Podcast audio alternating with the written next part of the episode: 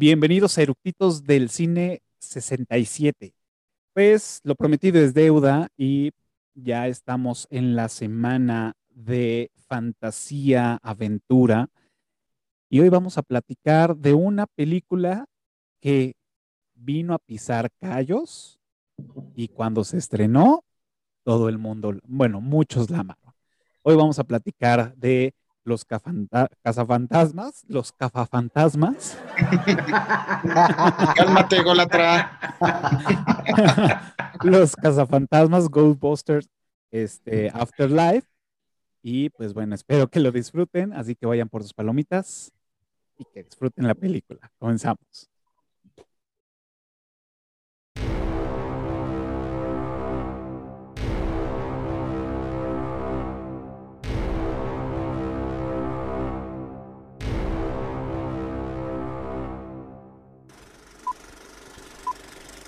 ¿Ya está grabando?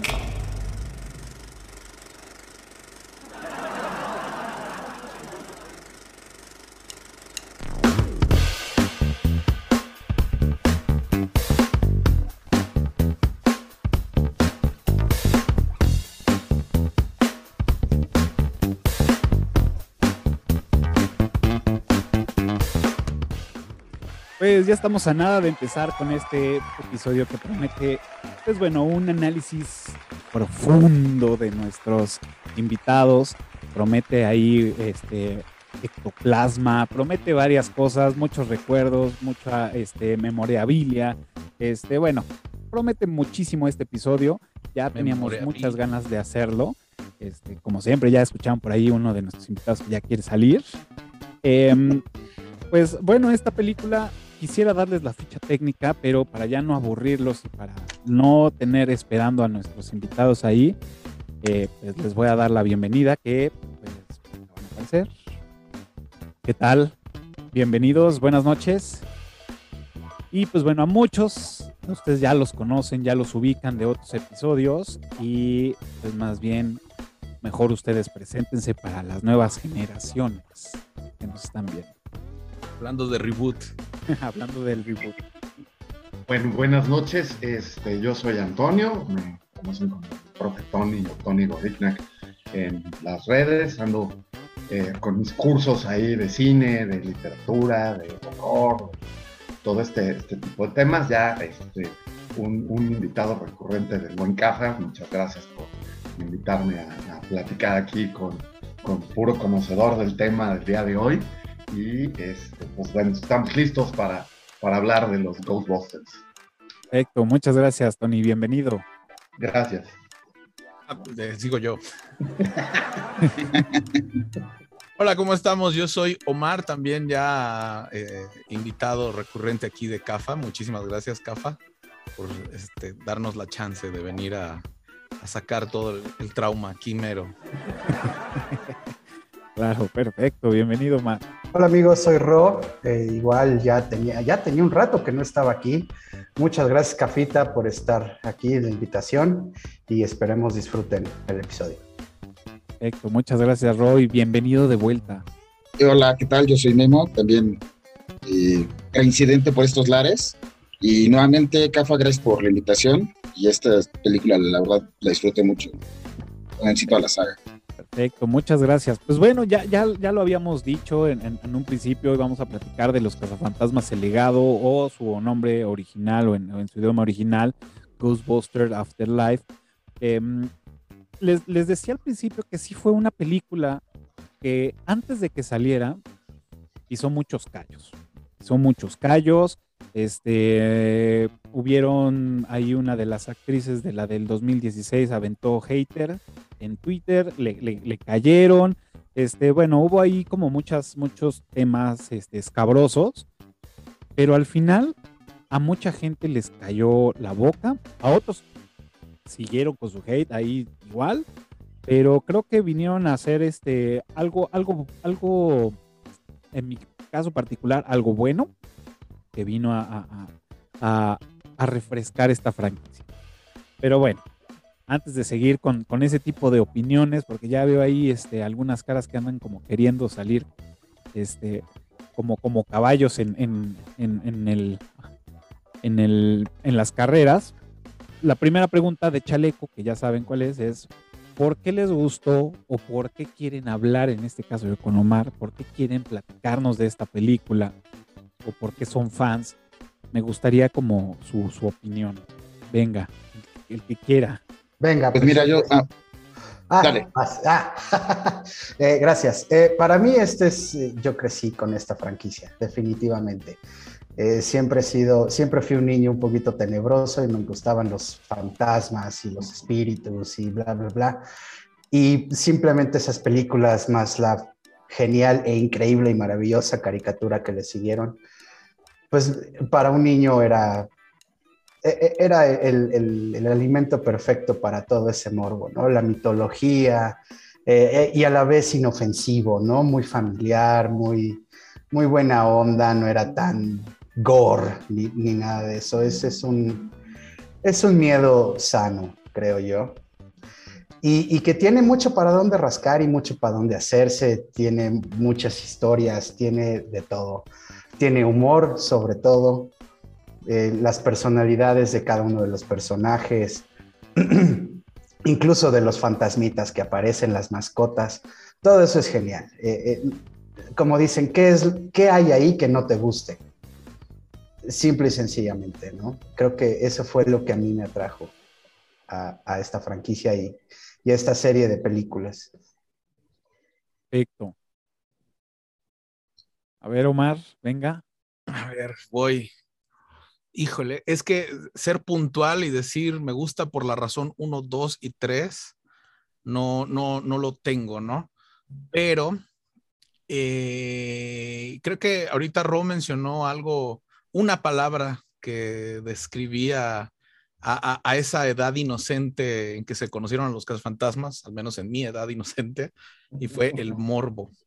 Y es el morbo de ver a estos monstruos y, la, y a los científicos enfrentándolos, y tratando de darles una manera lógica de vencerlos, que te atrae como la frase inicial de Coraline, que es este, lo importante de los cuentos no es que te hablen de dragones, sino que te dicen que se pueden vencer. Entonces, eh, Cazafantasmas, híjole, eh, de, de, por sí, la 1 que sale en el 84, la vi antes de ver las, las caricaturas, era fan de, las caricaturas. Luego fantaseé durante muchísimo tiempo que saliera una segunda película, que salió hasta el 89, ¿sí? Y desde que salió la segunda película estaba fantaseando que saliera una tercera. Luego dijeron que salió una en el 2016 y, este, y vaya, por fin salió, ¿no? La, la, lo que le seguía. Entonces, eh, si me pongo a decir cada cosita, cada idea de, este universo que también mencionó Ro, de, todo lo que puede haber de historias, subhistorias dentro de historias, no, no, no termina, no pasamos de aquí. Perfecto, gracias. Bueno, yo, yo caí con esta franquicia por las caricaturas. Eh, cuando salió la primera yo tenía un año, entonces evidentemente no la vi en el cine. Y cuando salió la segunda, no, pues todavía mis papás no me, no me llevaron. Las, las dos películas anteriores las tuve que ver en, en DVD, pero sí, la caricatura me había atrapado, incluso las dos caricaturas de Cazafantasmas, eh, Cazafantasmas y los verdaderos Cazafantasmas me, me encantaban por igual. Y también el, el, cómo se crea este, esta fantasía de, de, bueno, existe lo paranormal, pero solo en Nueva York. Pero sí, sí, sí me era algo muy atractivo y que bueno, ahora que crecí y, salió la del 2000, la de este año, la, de la que estamos hablando, del legado, fue, fue como esperarla y disfrutarla como niña chiquita en el cine. Hey. Tony? Pues bueno, yo, eh, pues yo ya era un adolescente cuando apareció la, la primera de, Ghostbusters. Entonces, este, y como, como decía el buen Ro, pues yo siempre fui un bicho raro al que le gustaban las cosas de miedo y la sangre. Digo, yo, yo creo que tiene que ver desde el día en que nací, yo nací el 2 de noviembre, entonces pues ya lo de, de, de Cruz la trae, decía mi abuela.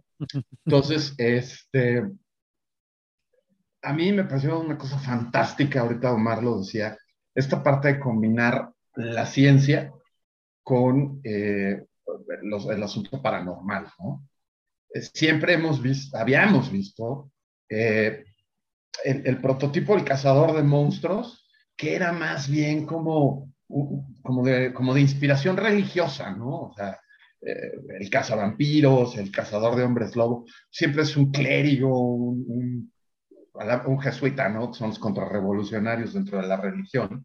Este, pero rara vez veías a un hombre de ciencia, si acaso el doctor Van Helsing un poco en, en la novela de Drácula es uno de estos eh, cazamonstruos científico, pero un, un, científico de cepa pues era raro, ¿no? Entonces, pues de repente te topas con un güey como, como Egon, que, que pues, es un güey que es, es, un físico, el tipo estudia física.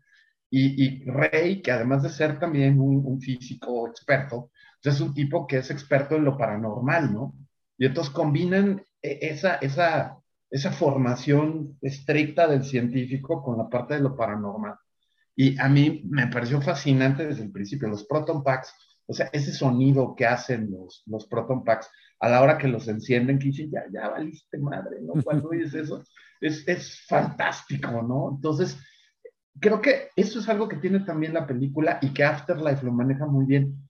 La parte de los sonidos que, te remontan inmediatamente a lo que ya viste y que la caricatura manejaba también esa parte de los sonidos de la sirena del Ecto 1, de cómo sonaban las trampas cuando abrían, eh, obviamente cuando el Proton Pack encendía y decías, es el momento en que la cosa se va a poner seria. Eh, y, y, Afterlife lo maneja muy bien. Eh, mi caso fantasmas favorito fue siempre Egon. Entonces, ver ese homenaje a Harold Ramis y a Egon en la película es absolutamente conmovedor. Yo lloraba como Magdalena al final de la película. O sea, de veras, o sea, yo no me pude contener. De ver, de chiste 50, un ridículo llorando, porque me vale madre. Yo estaba conmovido hasta las lágrimas. Y, el, y los señores Reichman han de haber estado muy contentos de ver que yo lloraba así en la película. Este, tiene todo lo que, lo que necesita una película para envejecer bien y convertirse en un clásico. E, e, eso es lo que tiene eh, Afterlife. Dentro de 20 años la vas a volver a ver y vas a decir, qué cosa tan bien hecha, ¿no? Ahora, creo que también el hecho de que Aykroyd haya tenido la mano metida en todas y que ha sido, que es un poco lo que pasó con Alien, con, con con Riddle Scott también, que de alguna forma siempre ha tenido la mano metida y ha tratado de llevar la historia de una manera. Aquí Aykroyd siempre ha tenido la mano metida y, y junto con, con, con, los Reitman este, han hecho de esto algo muy consistente y muy, muy para los fans, ¿no? Hubo, que ya lo hablaremos un poco más adelante, eh, creo que eh, la, la, la, del 2016, la de las cazafantasmas, causó mucha ámpula y hubo mucho, mucho rollo ahí con esa película. A mí sí me gustó y yo tengo ahí unos puntos específicos por los cuales me parece que la película sí funciona. Este, y pues ya, ya, lo, ya lo podemos discutir más adelante. Pero este, Afterlife es redondita, ¿no? Afterlife viene algo que le han criticado mucho y que yo de repente me pregunto es, ¿por qué tiene que ser un asunto criticable que haga un fanservice? ¿Qué tiene de malo? Es que es un guion lleno de fanservice. Y. Claro. además de que al fan nos va a dejar feliz, te, vas a ganar millones, güey. ¿Cuál es el problema si todos quedamos contentos? ¿Cuál es la bronca con un fanservice? Nada, en fin, ¿no? O sea, tampoco, nunca, Caso Fantasmas jamás ha pretendido ser este Kieblowski o alguna cosa acá, onda y profunda. No, es divertida, es acción, es comedia, es un poco de horror y con una química entre los actores que es maravillosa y que la vuelves a ver, ¿no?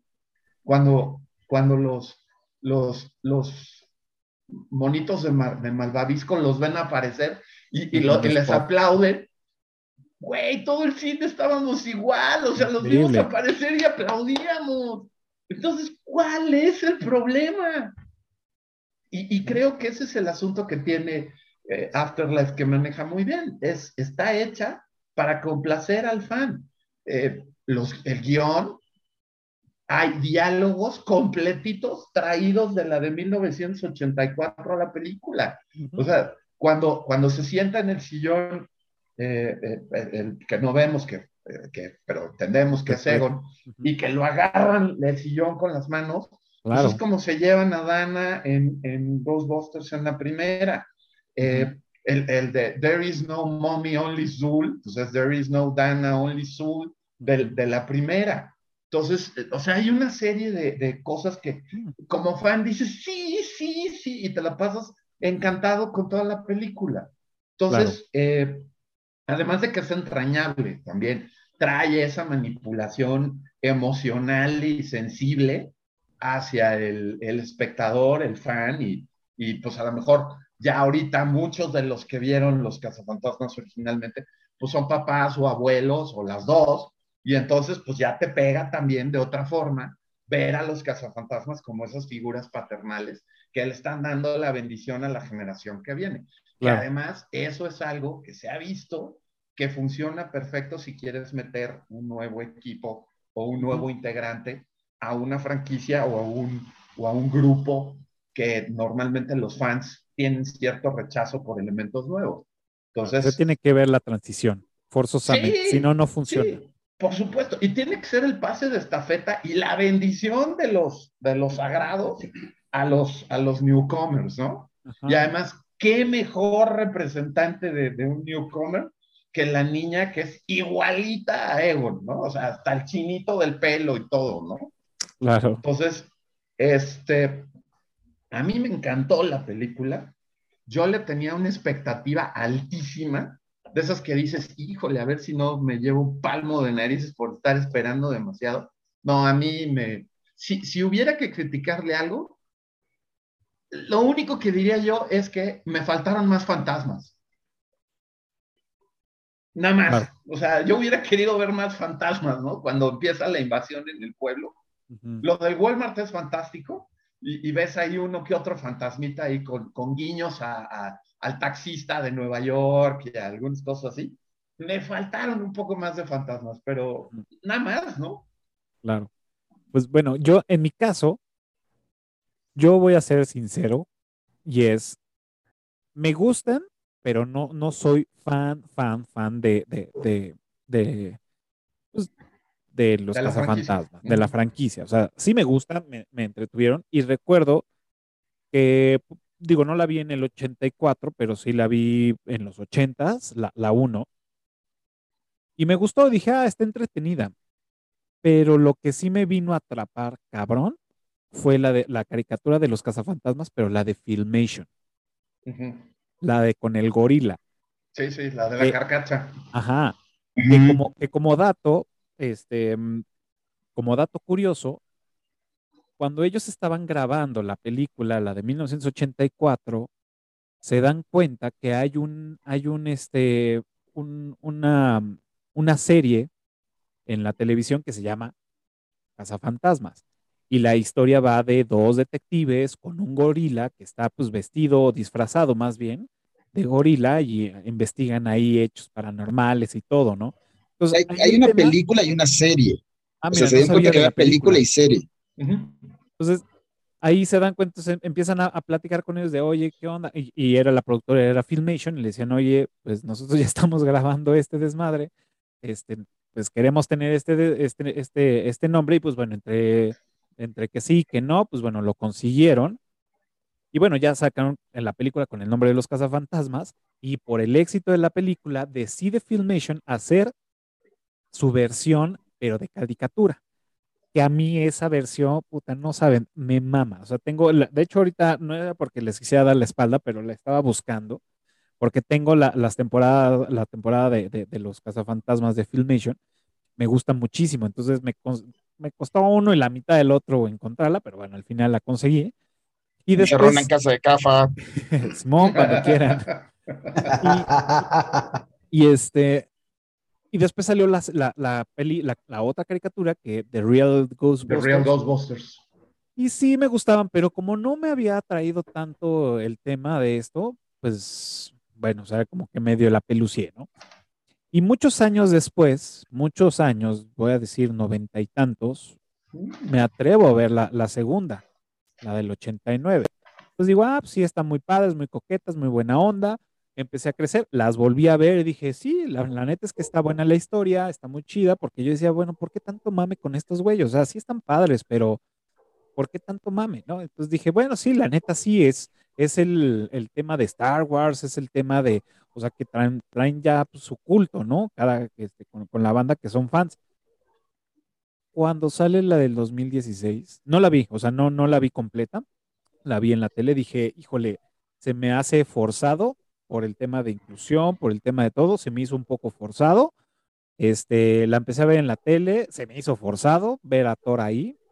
Este, dije, híjole, no, no, no sé de. Entonces ya, o sea, me distraje, ya no la terminé de ver, entonces me quedé con ese mal sabor de boca. Eh, y ahora que sale esta nueva, digo, híjole, aunque no soy tan fan de la, de la, de las demás, pero dije, me dio miedo porque dije, híjole, o sea, neta se están metiendo en algo, en, en, temas bien escabrosos y pantanosos, donde una no le salga bien, ya valió madres la franquicia, o sea, realmente, bueno, no valió madres la franquicia, pero le va, le va a dar un golpe muy duro a la franquicia, como la del 2016, que, que, que, pues bueno, ahí decidieron, ya tenían pactadas otras dos películas, estas chicas, y, son, y, dijeron, ¿saben qué? Pues dice mi mamá que siempre no, porque no nos funcionaron. Entonces, esto era un arriesgue. Y para terminar mi intervención en este momento es, sí, creo que lo hicieron muy bien. Obviamente conocen la dinámica para hacer una buena película que, que atraiga a la gente y la dinámica fue, tráete a los, a los viejos por la nostalgia y a los nuevos por las nuevas actuaciones y porque, pues bueno, ya vienen las nuevas generaciones de los cazafantasmas y queremos revivir otra vez la franquicia, queremos más bien revivir la franquicia porque esta nos va a dejar pues mucha más lana, ¿no? Entonces, no sé, no vi nada, seguramente ustedes saben, de que ya estén este, platicando de, de, de una segunda parte o algo así. Así que esa es por el momento mi opinión. No sé si alguien quiera retomar otro punto. Ahí, ahí, este, bueno, yo no vi completa la película de 2016 de Las Cazafantasmas. Eh, ese fue uno de esos puntos en los que dices, no, me niego, me niego, simple y sencillamente me niego. No porque sean no estoy aquí, no estoy aquí. Sí, no es porque sean chicas o porque la película pueda ser buena o mala, simplemente es porque dices, güey, qué mame tan innecesario la verdad. Eh, teniendo una mitología y, algo tan perfecto, a huevo le quieren dar el giro de la inclusión y todo eso. A mí esas cosas no me parecen, mejor creo que es más prudente y, más productivo. Hacerlo más orgánico. Generar, generar historias, generar historias nuevas que giren en torno de eso. Y, fíjate, Rob, perdón, termina. No, sí, y bueno, gracias. Y, bueno, y si, y si van a continuar con, el, con la historia, que lo, le, van, a, van a cambiar el personaje masculino por el femenino, creo que en, el, en Afterlife lo hicieron bastante bien. ¿No? Es, es, la nieta. Es la nieta. Perfecto, genial, encaja, it fits. ¿No? No lo, no lo forzas. Entonces, creo que también eso tiene que ver con el éxito de esta película que, no se siente forzado, se siente como algo orgánico, como dice Cafita, simplemente se da, es el paso natural, ¿no? Eh, eh, y, es un problema que Hollywood ha tenido últimamente, ¿no? Que todo le quieren dar. Hay mucha presión. sí, Hay, mucha presión. Y Pero no, no saben controlar esa presión. Y hay mucho dinero involucrado. Ahora, ah. también es un hecho que la película no se había hecho porque los protagonistas de Lea Sedana, Croyd, Bill Murray y, este, y Harold Ramis habían dicho, no, ni madres. O sea, no, simplemente no está la circunstancia, la situación actual. O sea, los cazafantasmas son los ochentas, ahorita no, estamos en otras cosas, simplemente ellos no lo veían necesario. Aparte estaba la pelea de Bill Murray con Harold Ramis. Que también fue, un, y que fue una tontería, ¿no? Pero bueno, eso es bueno para la trivia. Este, y, y al final, bueno, incluso posteriormente se, hubo una tercera película en la cual incluso todos los actores prestaron el, la voz y la apariencia para, para, pues para llegar a una tercera película que ya hablaremos más adelante en el, en el episodio.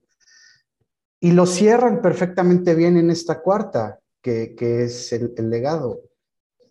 No había, necesi no había necesidad de hacer un reboot o, o, un, o reimaginar a alguien que tenga a Thor como Louis Tolley. Por amor de Dios. O sea, eso no es gracioso. Eso simple y sencillamente es absurdo, ridículo e innecesario. Fíjate, acabas de decir algo, algo, digo, y perdón, este, Omar, pero hace, eh, para los que nos están viendo, antes de, entrar a grabar, estábamos platicando y este, y decía Ro de, de, un, de la tercera película, porque yo, pues, como a lo mejor muchos de los que nos están viendo, estamos diciendo, bueno, pues es que sí, esta es la tercera película, Los Fantasma. Y realmente dice Ro que no, que es la cuarta. Entonces ahí ando perdido, entonces ya ando como ansioso para llegar ahí este, más adelante ese tema. Perdón, Omar, ahora sí. Eh, pues no, no, no, no sé realmente dónde comenzar o continuar del, del, de lo que estamos diciendo para, no, porque la, la, el capítulo es hablar de Afterlife y nos podemos uh -huh. atorar en la del 2016 también eternamente y no era el caso, ¿sí? O no es el caso. Pero, por ejemplo, lo que mencionan de que fuera orgánico, en el 97 salió la caricatura de Extreme Ghostbusters, Extreme que estaba Ghostbusters. increíble. Estaba bien actualizado, eh, manejaba muy bien a los personajes, la continuación y tenía una inclusión tremenda, porque tenía ahora un tipo en silla de ruedas, una muchacha que un fantasma había robado a su hermana. Gótica. ¿sí? Un, un, eh, un, geek, super geek, así tipo Egon, que era un afroamericano, ¿sí? Y este, y un eh, hipioso de artes plásticas. Un latino. Que era latino, exacto. Uh -huh. Eh, y está no la vi, no increíble, increíble las dos temporadas uh -huh. que sacaron uh -huh. de, esa, de, esa, de esa versión. Es una continuación bárbara, brillante, creo yo, ¿sí? Donde, eh, bueno, no, no, no sé si, si hablar de, de, la historia de esa caricatura, pero ahí lo lograban muy bien en la inclusión de todo. Sí, tenía el de silla de ruedas, tenía el afroamericano, tenía el latino, tenía la muchacha que ya era la líder del equipo, ¿sí? Y se vio muy orgánico y ya Egon solamente los estaba entrenando y les estaba diciendo qué onda, pero perfecto, o sea, ahí lo habían hecho muy bien, Por, incluso la historia podía haber continuado desde ahí. Okay. En, eh, en cuanto a la del 2016, tengo yo mis dudas. Para empezar, fue todo un drama que saliera la película del 2016, porque la directora de Sony se peleó con Sony y Sony la corrió y para llegar a un acuerdo en lo que le tenían que pagar, ella pidió los derechos de Cazafantasmas. Ahora, en la película de 2016, a diferencia de Afterlife, no sale el logo de Ghost Corps. No sé si lo notaron, si, si le pusieron atención que sale. Pero en la película del 2000, cuando estaban promocionando la del 2016, Dan Aykroyd habló de Ghost Corps y de que ya estaban haciendo un parque temático de cazafantasmas. ¿sí? Entonces, sí. En, en, en, la película del 2016 no sale el logo de Ghost Corps. Y Dan Aykroyd sí habló de toda esta expansión del universo y de hacer el parque de diversiones y de hacer más películas, pero no sale en el del 2016. Entonces, desde antes de que saliera, Sony ya sabía que iba a enlatar esa idea y esas películas, o las iban a manejar en un paralelo de chafa, eh, la, la versión Andrew Garfield de, de, de, de Cazafantasmas y e iba a estar el canon, ¿no? El, Híjole, el que estamos viendo ahorita con de, Afterlife. De este morro, y, ¿eh? sí, este, se pelea la, la CEO de Sony, Sony la corre, este, porque hizo una junta de que ahora tenían que ser mujeres las cazafantasmas, pero sin avisarle a ninguno de los creativos de Sony. E, e incluso engañaron a Ivan Reitman para que no fuera a la junta donde iban a hacer el kickoff para la película. Y lo cambiaron por el, el, actor este que, que, pusieron, que siempre hace todas las comedias de, de, no es por hacerlas menos, pero a las comediantes que salen en Caso Fantasmas. Y bueno, eh, fue bárbaro esto de que pusieran a todos los hombres en la película como retrasados mentales o inútiles o mangoneados, ¿sí? Porque esa, esa era la visión de la directora de Sony, y Sony al punto de que la corrió, pero tenían esta, este acuerdo de que entonces se quedaba con la franquicia para hacer esa película y, y a partir de lo que pasara con la película veían, la película se estrelló, y ya pudieron continuar con el otro plan. Pero te digo, desde que desde antes de salir Dan Aykroyd ya había hablado de Ghost Corps. Entonces me da una idea de que la permitieron o, dejó Sony que saliera en lugar de enlatarla para no perder ningún asunto de derechos, como le hacen generalmente cada 10 años en renovar una franquicia para no perder los derechos. Ok, mira. Pero sí, entonces ya sabían que, ese niño nació, iba a nacer muerto. Pues mira, eh, o sea, muerto y no, porque el presupuesto que tuvo Ghostbusters Sensor the Call, que es el nombre oficial de la del 2016, fueron 144 millones y ganó 229 millones. Entonces, o sea, sí, sí, sí, qué fea, qué fea, qué fea, pero la gente la consumió, a final de cuentas. claro. Ahora, eh, en, la parte de los cómics hacen un tie-in perfecto con este equipo de, Ghostbusters femeninos. Hay, eh, es, algo que yo traía como adicional, porque para acabar de completar la, toda la mitología y todo el canon de los Ghostbusters, los cómics son algo esencial y han hecho unas bellezas con, la historia, porque, ¿qué, otra franquicia te puede dar la opción de jugar con universos paralelos y con realidades alternas, como te la dan los Ghostbusters. Entonces, hay un, bueno, hay hasta una versión de Tokyo Pop del, 2008, una versión manga en blanco y negro, de, Ghostbusters versión manga, ¿no? Es una belleza, ¿eh? Entonces, los cómics empezaron desde el 88. Eh, tenía, y empezó con como un spin-off de las caricaturas de The Real Ghostbusters que como, como decía Omar, eh, pues el, rollo fue que estaban filmando al mismo tiempo Ghostbusters cuando salió la de Filmation y no tenían registrado el nombre de Ghostbusters. Entonces, por eso Filmation pudo usar el nombre de Ghostbusters y se tuvieron que conformar con The Real Ghostbusters y el logo del fantasma para identificar los que estaban eh, amarrados a la película. Entonces, bueno, en el 88 aparece la primera serie de cómics, que fueron 56 números, que lo sacó una difunta editorial que se llama Now Comics. Después Marvel, en, Reino Unido, retoma los derechos de Ghostbusters y continúa con The Real Ghostbusters y saca 193 números, cuatro anuales, cuatro especiales anuales y 10 eh, especiales además, que es con lo que continúa este rollo. Después viene esta onda con Tokyo Pop que te digo del, del 2008, y después es eh, IDW quien agarra la franquicia y entonces empieza a hacer unas cosas hermosas. Tiene los derechos a partir del 2008 y la, primera cosa que hace eh, es eh, una que se llama The Other Side, que es una historia del 2009, donde un grupo de gangsters, fantasmas, se, se, unen para pelear contra los Ghostbusters, pero o sea, el, primer número los ametrallan en la calle y tú que ya los mataron, ¿no?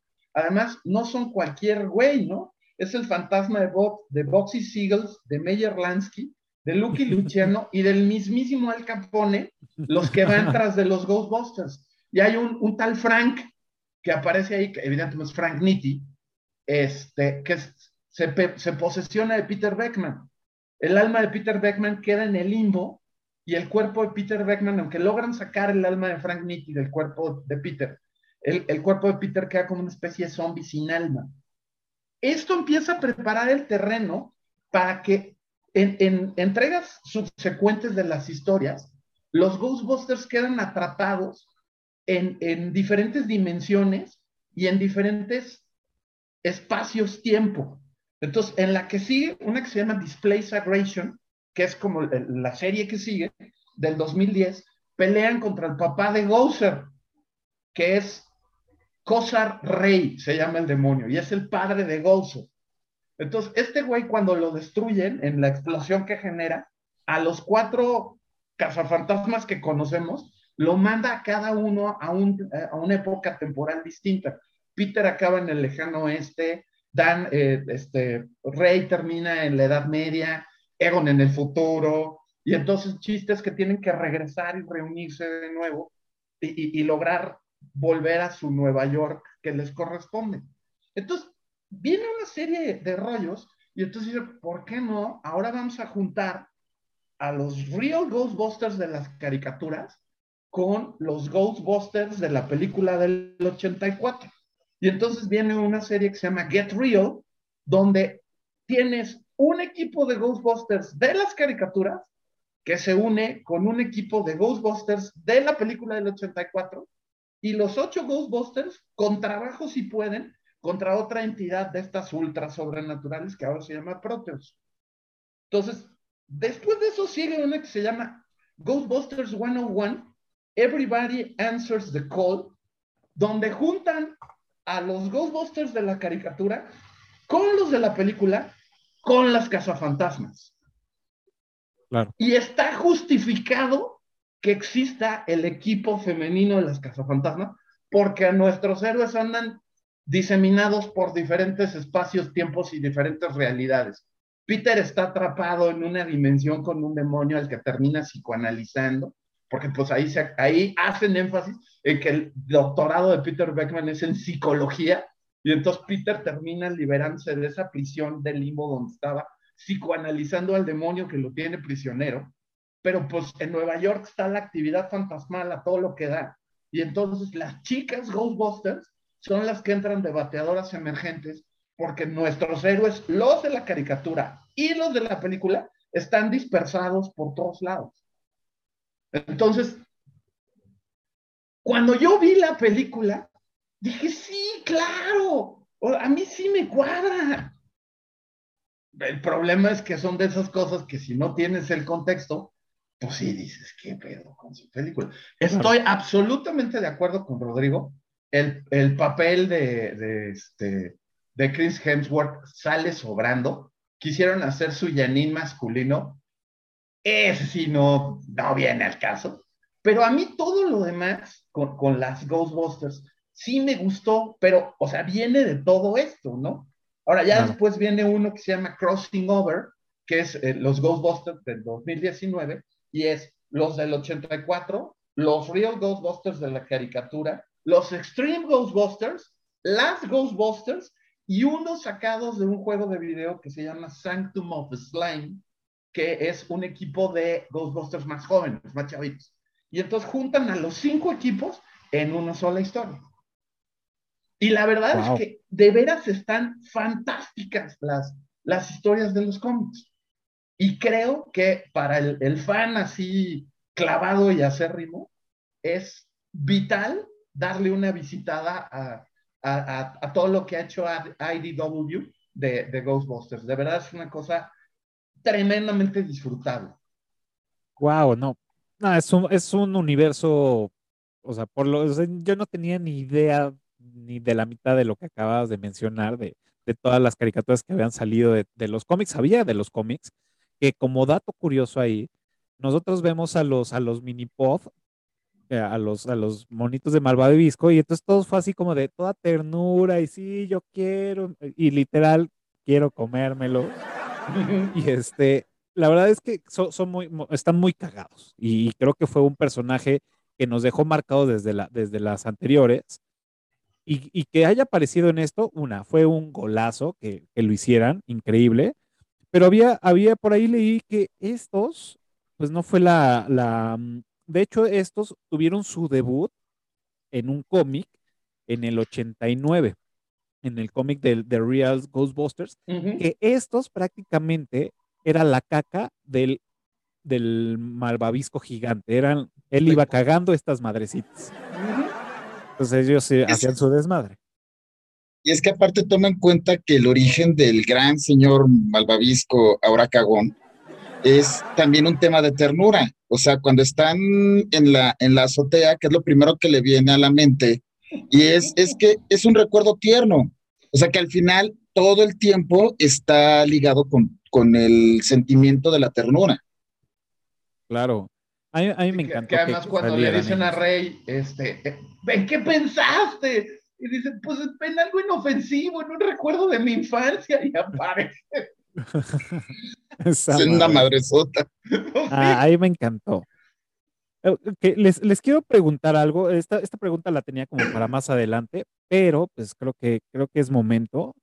Este, y como, pues como expertos de, de, de del canon de, de, los cazafantasmas, bueno, ni siquiera es del canon, es de esta película, o sea, no, no me voy tan lejos, es de esta de, de, la nueva de, legado, y es, sabemos, la trama empieza, bueno, con, con Egon, de él está en, en, pues en su granja, que siembra tierra, y este, y bueno, él está ahí porque sabemos que es donde está conteniendo el desmadre profundo de los, de los fantasmas, ¿no?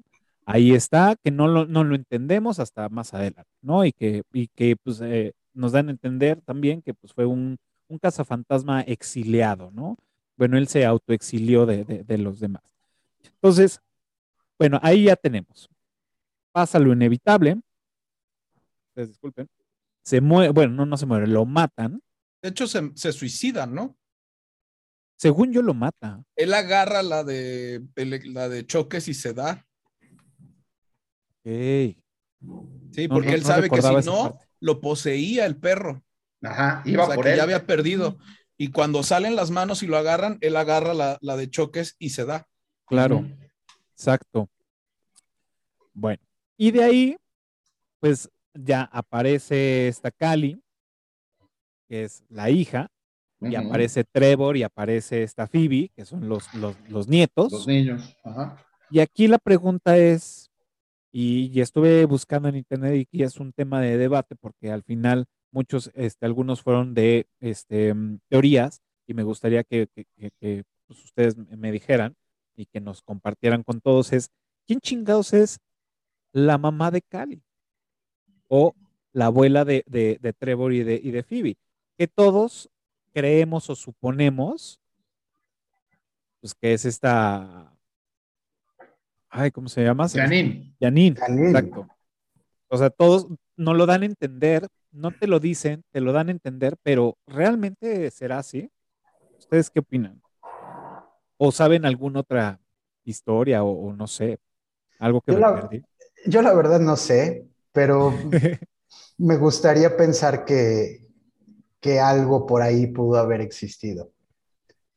Pero la, película en sí no te lo, no te lo sugiere porque No, no hay ahí un, un plot device o, algo que te haga pensar que así es, ¿no?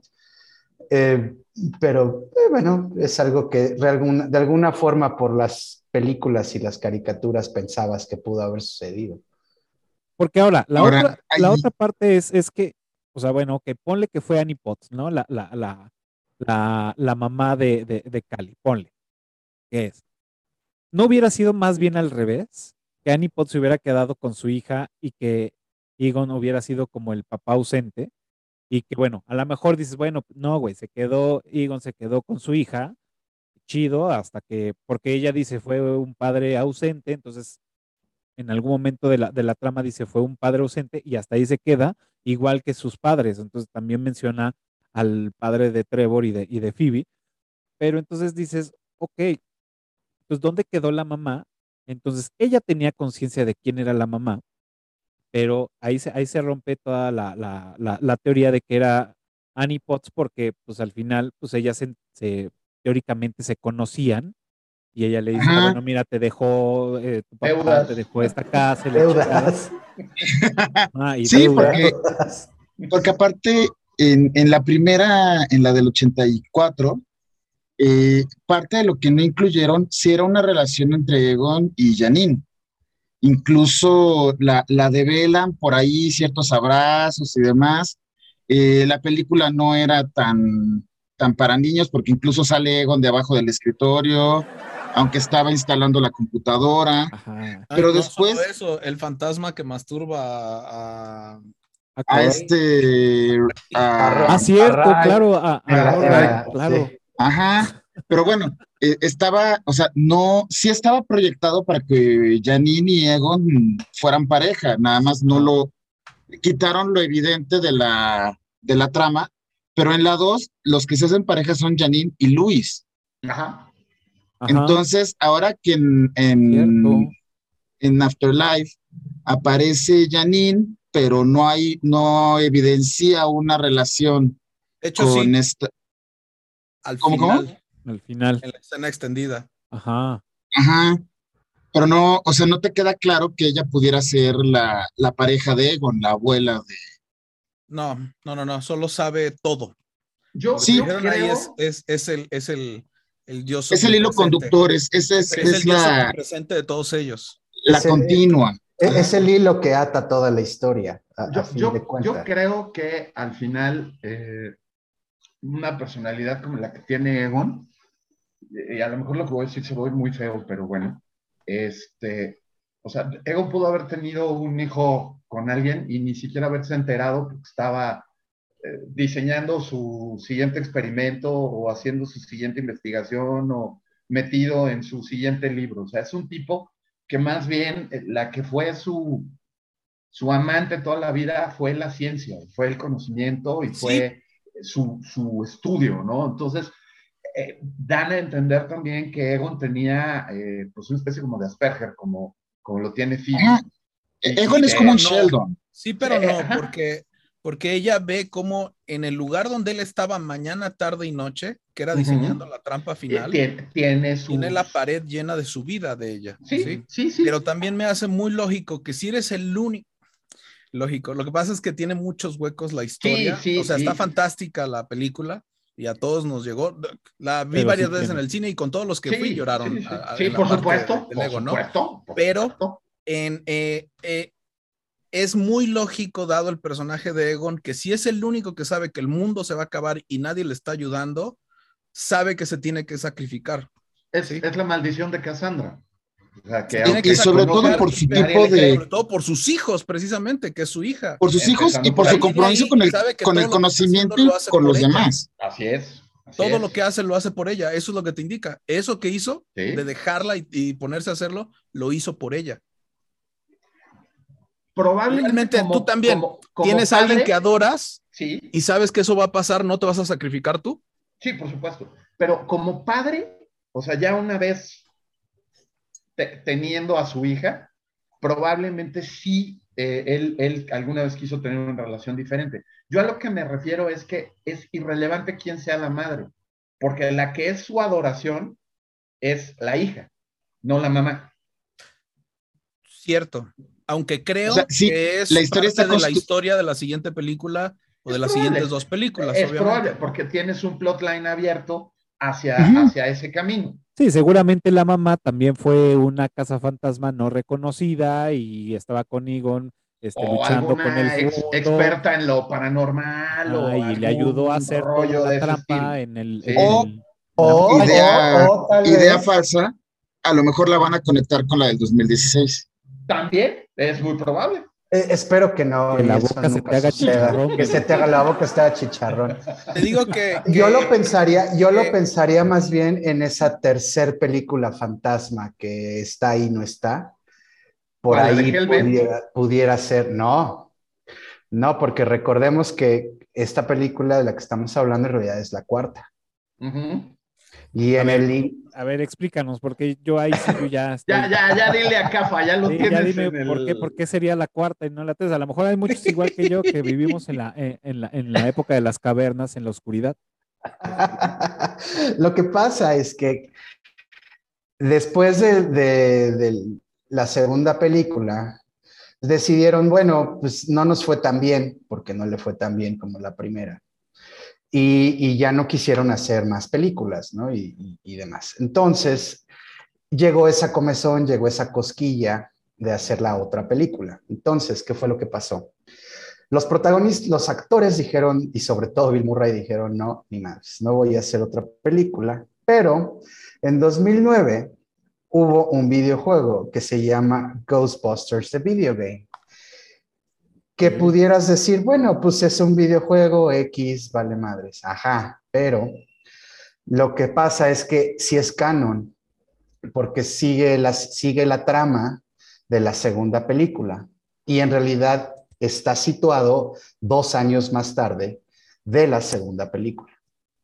Sale, sale Vigo en el cuadro que tienen ahí en, la estación ahí de bomberos, ahí la tienen, y el güey les está diciendo de cosas y le está mentando la madre y todo, bla, bla, bla. De hecho, eh, Dan Aykroyd dijo que para él esa era la... La tercera, película, La tercera película. Y eh, si hay... Eh, y los actores prestan la voz. Los actores prestan la voz, prestan su... Prestan su imagen. Hasta Bill Murray todos, absolutamente todos. Sigourney Weaver no aparece porque cuando dijo siempre sí, le dijeron pues siempre ya no. Y, Rick Moranis, que era este, el, asistente, él fue el único que dijo, no, yo ya estoy retirado y ya no juego, ¿no? Que de hecho él, él, se, él se retiró, este, porque a mí me, Murió su esposa. porque murió su esposa. ¿eh? Murió su Lo, lo, seguí porque me, me encantaba y, me, y a la fecha me sigue gustando las películas de Querida encogía a los niños. soy fan de esas películas. Me encantan. Y, apenas va a regresar, de hecho. Está empezando a regresar. Ah, Sus hijos ya acabaron la universidad, ya acabó y entonces ya puedes seguir. exactamente, exacto. Él se, se, retiró para cuidar a los hijos y ahorita que ya están grandes, como dice Ro, acaba de hacer ya un comercial con Ryan Reynolds y ya están hablando de una nueva de querida en Qué buena onda. Qué, oh, qué chido. por ahí Pero bueno, buscar en YouTube el, comercial. Pero bueno, para retomar esto, entonces el chiste es que tú no juegas como uno de los cazafantasmas originales. Tú eres un, un recluta al cual están entrenando para continuar con, con, la historia. Entonces, bueno, tal vez después decidan, como en muchas cosas, decir, bueno, ok, el videojuego ya no es canon y nos vale madres, pero también pueden que tomen, tomen este, algunos elementos y tal vez el recluta no era él, era la recluta, no sabemos, ¿no? Pudiera ser que, que de ahí lo modifiquen y que de una recluta que pues no sucedió, pues de ahí salió la hija, porque sí hace match, más o menos, más o menos, por, por tiempos, ¿no? Mira, ese es, Mira. Mira. Y, sigue, y, sigue la historia del silicio y del arquitecto este maldito que tienen ahí enterrado en la mina y todo lo demás. Claro, porque digo, yo, yo la verdad es que, o sea, no, no, no, no caché, o sea, dije, ah, bueno, está ese güey ahí que es como el, el maestro de ceremonias antes del apocalipsis, dije, ah, está chido, pero... Ahí lo mencionan desde la primera película. Desde la primera película. El edificio. El edificio. Ah, claro, él es el... El, arquitecto, del, edificio. Y después siguen con esa historia en el videojuego, ya que Vigo es derrotado y lo tienen ahí recargado en la pared junto a las cubetas de la limpieza y todo eso. Este, que también, de hecho, e, en el videojuego también Max von Sydow prestó la voz. Pues es un juegazo. La importancia de ese personaje del, arquitecto no es nada más y nada menos que J.K. Simmons, el, Exactamente. actor, aunque sea una especie de cameo, que también creo que va a continuar así como la así como era lógico que saliera Egon como fantasma, que puede pasar algo ahí. Sí, exacto. puede ser que por ahí lo amarren. Oye, ¿y ese, ese, videojuego qué consola salió? Salió en PlayStation 2, PlayStation 3, Xbox y en Wii. Y, después hubo. el juego era Wii hasta te vendían el, la zanahoria para jugar. sí, para jugar. Y hubo un remaster eh, para el PS4, Nintendo Switch y Xbox One en 2019. ¿Qué tal? El remaster. y está basado en una idea que era la que se iba a trabajar para Ghostbusters 3, que se iba a llamar Hellbent, Ghostbusters 3 Hellbent, que era una, te digo que les fascina y por eso a mí me caen también, era una idea de realidades alternas, a mí me encanta cómo manejan eso, donde eh, es una realidad infernal donde Manhattan se llama Manhattan y hay dobles demoníacos de todos los habitantes de Manhattan, incluidos los Ghostbusters. Entonces, este es prácticamente Ghostbusters contra el diablo, era el único que les faltaba. Sí. Entonces, y las eh, momias de Guanajuato. Eh, pero ahí tendrían que haber incluido al santo como Jesucristo cazador de vampiros. Exacto, exacto, exacto. Esa es una gran, gran, gran película. Creo que es canadiense, ¿no? Sí. Musical. Sí, sí Además.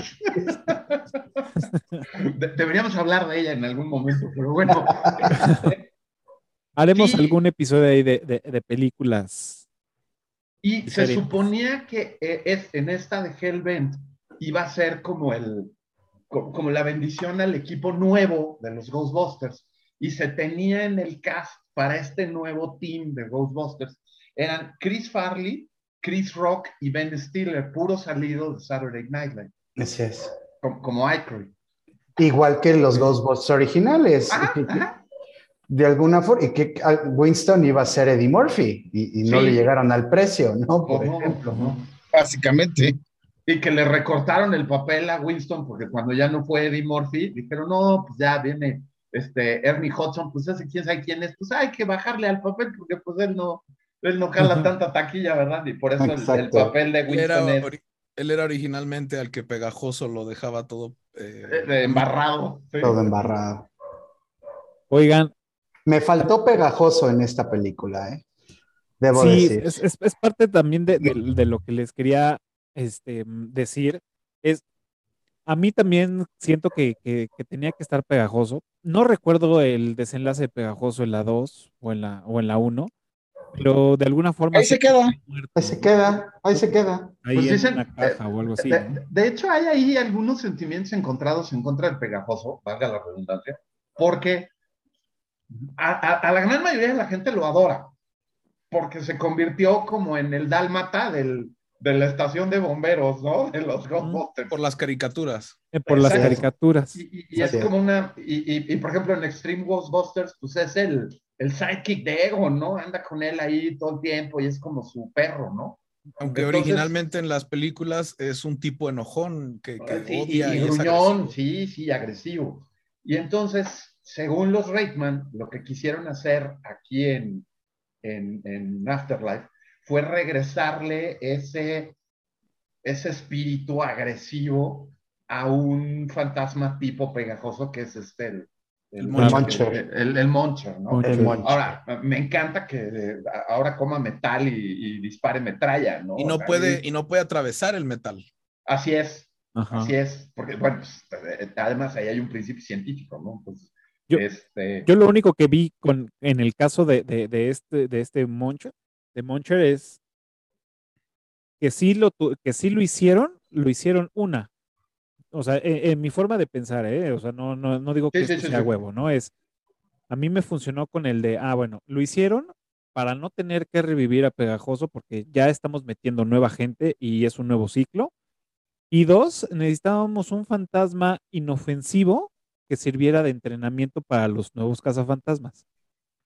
Para que aprendan a utilizar la, mochila de protones, que, estuvieran practicando, ¿no? Ese era, era su training para hacer cazafantasmas y, y, y titularse, ¿no? Como cazafantasmas. De hecho, una escena borrada del Moncher, que, que ya no está en la película, a ver si después la ponen en el director Scott, es que cuando atraviesa el restaurante, la mesera les iba a servir a la mamá y al profesor y está toda embarrada igual que, que Bill Murray.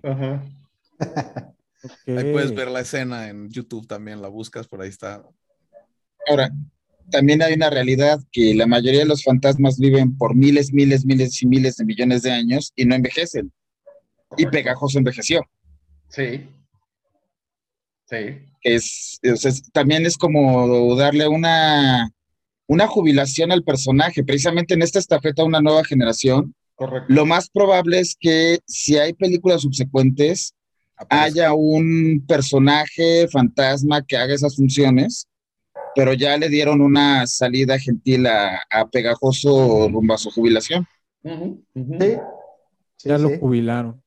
Ahora, también una explicación que dan por ahí en los cómics en algún punto de ese envejecimiento que tiene Pegajoso es que Pegajoso ha sido de los pocos que ha entrado y salido de la unidad de contención múltiples veces. Y eso lo que ha hecho es como, como irle quitando energía, como irlo mermando un poco. Y por eso es que el, es, es un espíritu que se ve gastado, envejecido. Es eh, por este entrar y salir de la containment unit que, que ha hecho en, en, muchas veces. Ok, ok, ok. Ese, ese no, sí, de bueno. hecho hay una donde está tan gastado que está medio desapareciendo y está dejando cachos de él. Se, se cae a pedazos. Ajá, se, se es, va, sí. va, goteando de que está sí. muy mal, muy grave. Sí. ¿En dónde? Creo que es en una de las caricaturas. Es, es, en una de las de The Real Ghostbusters. Sí, es de The Real sí, Ghostbusters. Es, y es en una donde tuvo que entrar o cayó en una trampa, algo así. Porque ves que de por sí ellos experimentaban con él para mejorar con él. su tecnología. Se descompone la containment unit y la única manera de, de, arreglarla es que alguien entre y la arregle. Y, y, y, la arregle por dentro. Y aunque los Ghostbusters ya han entrado, pues es como entrar a, a, a, al, al, patio de recreo de una prisión de máxima seguridad donde todos los internos están sueltos. De hecho, y, y aparte siendo el policía. También. Sí, siendo el que siendo el policía. Ahí, ¿no? claro. Entonces, de, y aún así pues, a Pegajoso lo reconocen como, como amigo de los Ghostbusters y le va como en feria, pero pues es el que tenía mejores posibilidades de salir de, de ahí que cualquiera de los otros. Entonces, creo, creo que sí tengo ahí flashazos de, de, sí, de, de sí. recuerdos de esa parte de sí, la Sí, sí, sí, y, y salen, hay... es, como un, perdón, es como uno de esos episodios de All Stars, ¿no? Porque varios de los fantasmas así más icónicos que atrapan en la serie van saliendo. Sí, está Samhain y está, por ahí ves pasar al espantaniños, también está ahí guardado. Sí, sí, Sí, sí. De hecho, en uno de los capítulos también muere Egon. En uno de los capítulos de Real Monsters. Sí. Okay. Creo que tendré que buscarla para, para verla porque tiene muchos años que no. O sea, Mira, creo la, que la vi así en el. Creo que la era del serie de La serie de los Real Ghostbusters estaba en Netflix hasta hace poquito y estaban las siete temporadas completitas, son 140 okay. episodios. Y Sony los ha estado publicando en YouTube. Así es, así es, así es. Sí, va, va, va, me los, va, ahí, me los voy a chutar. Ahí los hemos estado viendo. Pues acabo de ver también, eh, haciendo un poco de, de tarea para, para, lo de hoy, este, vi que va a haber una serie de los cazafantasmas, se va a llamar Cazafantasma SL y está programada para el 2022. Todavía no, no revelan el cast ni nada, ni, ni, ni póster ni nada, pero ya, este, si ustedes buscan Cazafantasmas SL, ya parece que está en, en, en producción en y que ya uh -huh. se va al 22. Entonces eso me, me, sacó de onda, dije, bueno, les voy a preguntar a ver si ellos saben, si, si, si tienen algo de, de, de, conocimiento de esto, lo cual, híjole, vendría, vendría pues a opacar o a quererse su, eh, subirse ahí al, al, al hombro de, pues, de esta nueva película, ¿no? A la fama de esta nueva película. No sé si por ahí me pareció ver a un chavo este, afroamericano en, en, una de las fotografías, no caracterizado ni nada, pero como actor así. Y fue lo único que, que vi en IMBD. Entonces, no sé. Pues, yo la verdad no sé, pero no me suena, no me suena fuera de lo común. Digo, se, se van a subir al tren del mame, a Seguro. fin de cuentas, ¿no? Y sobre Por todo si, si Disney ya puso la, el caminito de películas, series por streaming, retomen peli o bueno, incluso Marvel, este, retoma aparte en la siguiente película cachos que viste en la serie por streaming, etcétera. Como bien dice Ro, no suena para nada descabellado. No, para nada, para nada. No, y ahí ya, le... ya, está ahí marcado en IMBD, nada más que pues no, no hay información. Ese es, ese es el paso lógico, porque además el parte de, de, que lo hizo posible esta película, el Afterlife, es que finalmente convencieron a los que tenían los verdaderos derechos de aflojar. Claro. O sea, Bill Murray, Dan Aykroyd y la familia de Harold Ramis, ¿no? De hecho, Dan Aykroyd dijo, bueno, es que finalmente los logramos convencer para que le soltaran los derechos a la productora. Y sus palabras es, son millonarios ellos, sus hijos, sus nietos y sus bisnietos. Les aventaron una carretada de dinero brutal, o sea, los agarraron a billetazos y no te, o sea, júralo que al rato vas a sacar, no sé, Ghostbusters, Drag Queen, Reality Show. Pero justo, es el problema. O sea, la, la, bronca no es que haya una serie en streaming o que quieran hacer un spin-off que esté bien hecho. Ese es el tema. Ya con eso. Claro.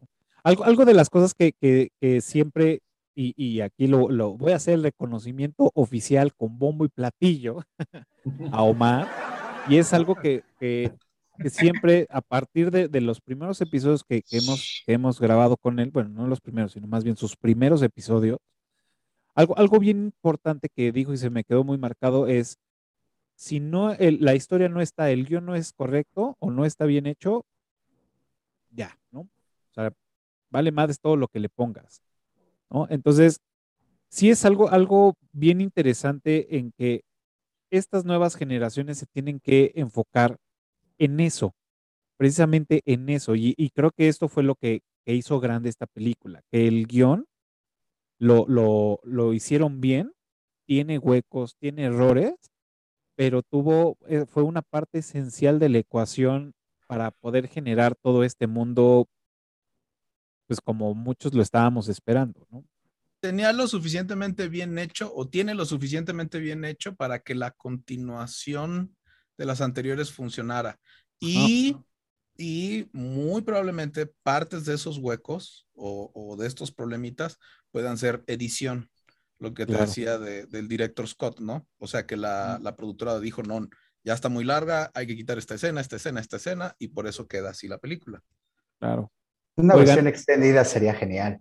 Ahora, también puedes, puede ser que esos huecos o esas dudas que quedan sean eh, plotlines abiertos para continuar la historia en, en, en, otras, en otras dimensiones más adelante, ¿no? La, la, carnada para la secuela, como siempre pasa. Es aprovechar, es aprovechar el error. Sí, también. Y no, son uno, o, unos errores. O dejar la puerta abierta. Continuidad y puerta abierta y otros de, de, que le faltó a la, a la película, que le faltó a la escena. Sí, sí, definitivo. Eh, eh, como que si todo, toda la película te están diciendo que Egon era un loser que vivía allá solo, se tenía que redimir con todos al final, o sea, tenía que haber ocurrido como en Nueva York, que todos se juntan alrededor del edificio, que todos se juntaran ahí en la, en, la, granja, y vieran que se los iba a llevar la, la chingada, y Egon en, calidad de fantasma rescata a todos, y es por la razón que ganan al final, ¿sí? O sea, cosas como esa fueron errores en el guion.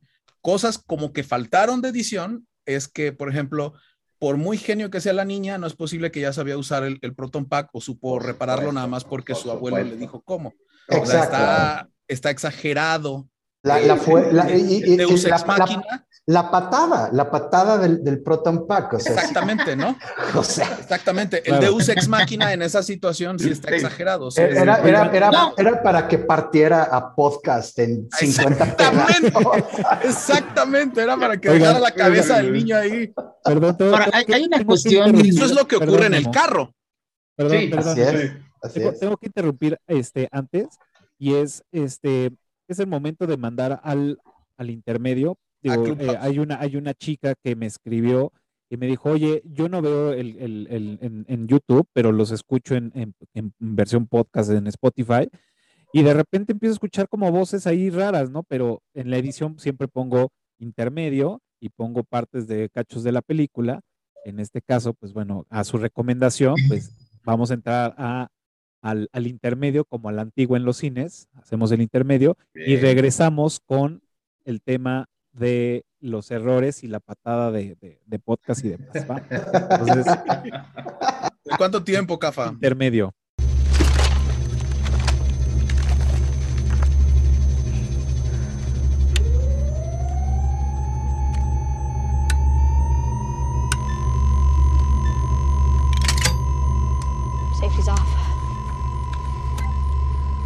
feet are planted, her face is poised. Will this be the moment of her death? Nobody knows.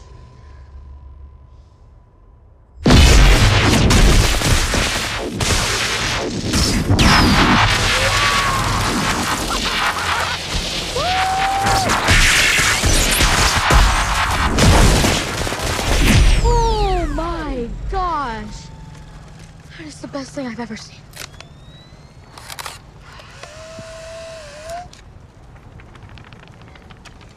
Did I hit it? He didn't hit it. He destroyed it.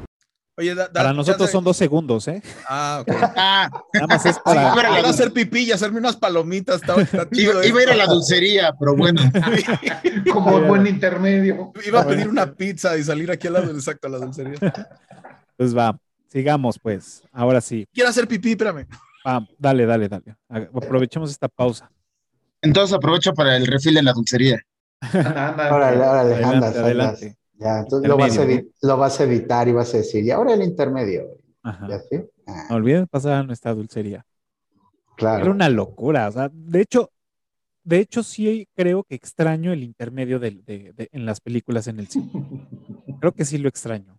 Pero no Yo lo, aplicaban en, no lo aplicaban en todas. De, Pues, de hecho, digo, no, yo, yo a los que iba sí. no, no sé, si- hay, hay algunas en DVD que incluso todavía tienen intermission. Sí, Así. Ajá. el, el, el break. El break, ¿no? Creo que Odisea en el espacio es una de ellas. Sí, Lawrence de Arabia creo que también lo tiene. sí. Y, ah, y sabes qué, el intermedio vendría a toda madre cuando tienes la tarjeta Premium Platino, Non Plus Ultra, Diamante, etcétera, Ajá. porque te incluye refrescos y palomitas en refil De gratis. refil, refil. claro. Pero en claro. lo personal, yo no me salgo de la película. O sea, si me salgo de la No, película, ya no refil. regreso. O sea, Sí, se me sí. hace una estupidez salirme de la película. Sí, A veces la que he aplicado es pasar por un refresco ya para el, ca- el caminero. Sí, sí, sí, ya, salir con tu refresco lleno, sí. Ajá, pero si hubiera intermedio, como en nuestros tiempos, Así es. Claro, a mí me encantaba porque soy Remión, entonces pues, me funcionaba para ir al baño. Es- esos, esos intermedios era por los cambios de, de, de cinta. De rollo. De rollo, de rollo, exactamente. de rollo, sí. Y además, quedaba la- perfecto para mandar a la banda a la dulcería. O sea, De hecho, por eso las películas estaban Claro. divididas en 15, 20 minutos, Así es. porque eran los rollos y se iban negros y te la cambiaban y ya comenzaba la siguiente secuencia. Y, y la y es más, había cines con el juego de dos, de dos proyectores. Sí, Ajá, entraba uno y- Precisamente rollos nones, rollos pares y los iban cambiando. Y era muy sutil.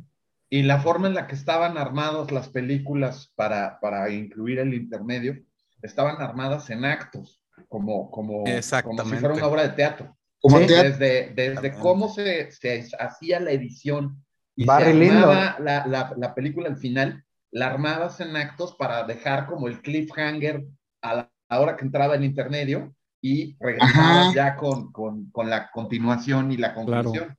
Otra, otra que trae la cortinilla para el intermedio y hasta la cortinilla es muy artística, es lo que el viento se llevó.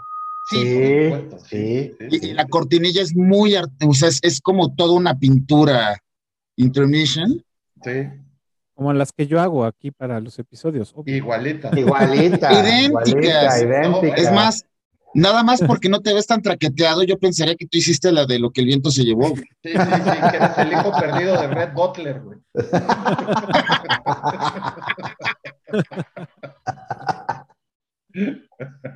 Pues, pues sigamos, déjeme hago. Pues bueno, ok, ya después del intermedio, ahora sí podemos seguir con, con esa patada de mula que le dan a podcast. Y creo que, creo que valdría la pena eh, eh, retomar como esas partes chuscas o esas, o esas este, escenas que dejan entreabierta la puerta como para decir, no, no, Rick, no lo sé, ¿no? Pues no sé cómo, como qué otras ustedes notaron que dicen, no, no vale la pena. Bueno, no es que no valgan la pena, sino que Sí, no, no, no caigamos en eso, por favor. Ajá, sí, sí, sí. No, a- a mí- retracto. a mí No, me o sea, estamos a tan, me tan- tan a encanta gusto. el, cuando descubren la trampa y la llevan a la escuela y, y, y Gruberson ve la trampa y dice, ¡ay, qué chida réplica! Ah, sí. Ah, sí. No es una réplica, es de verdad.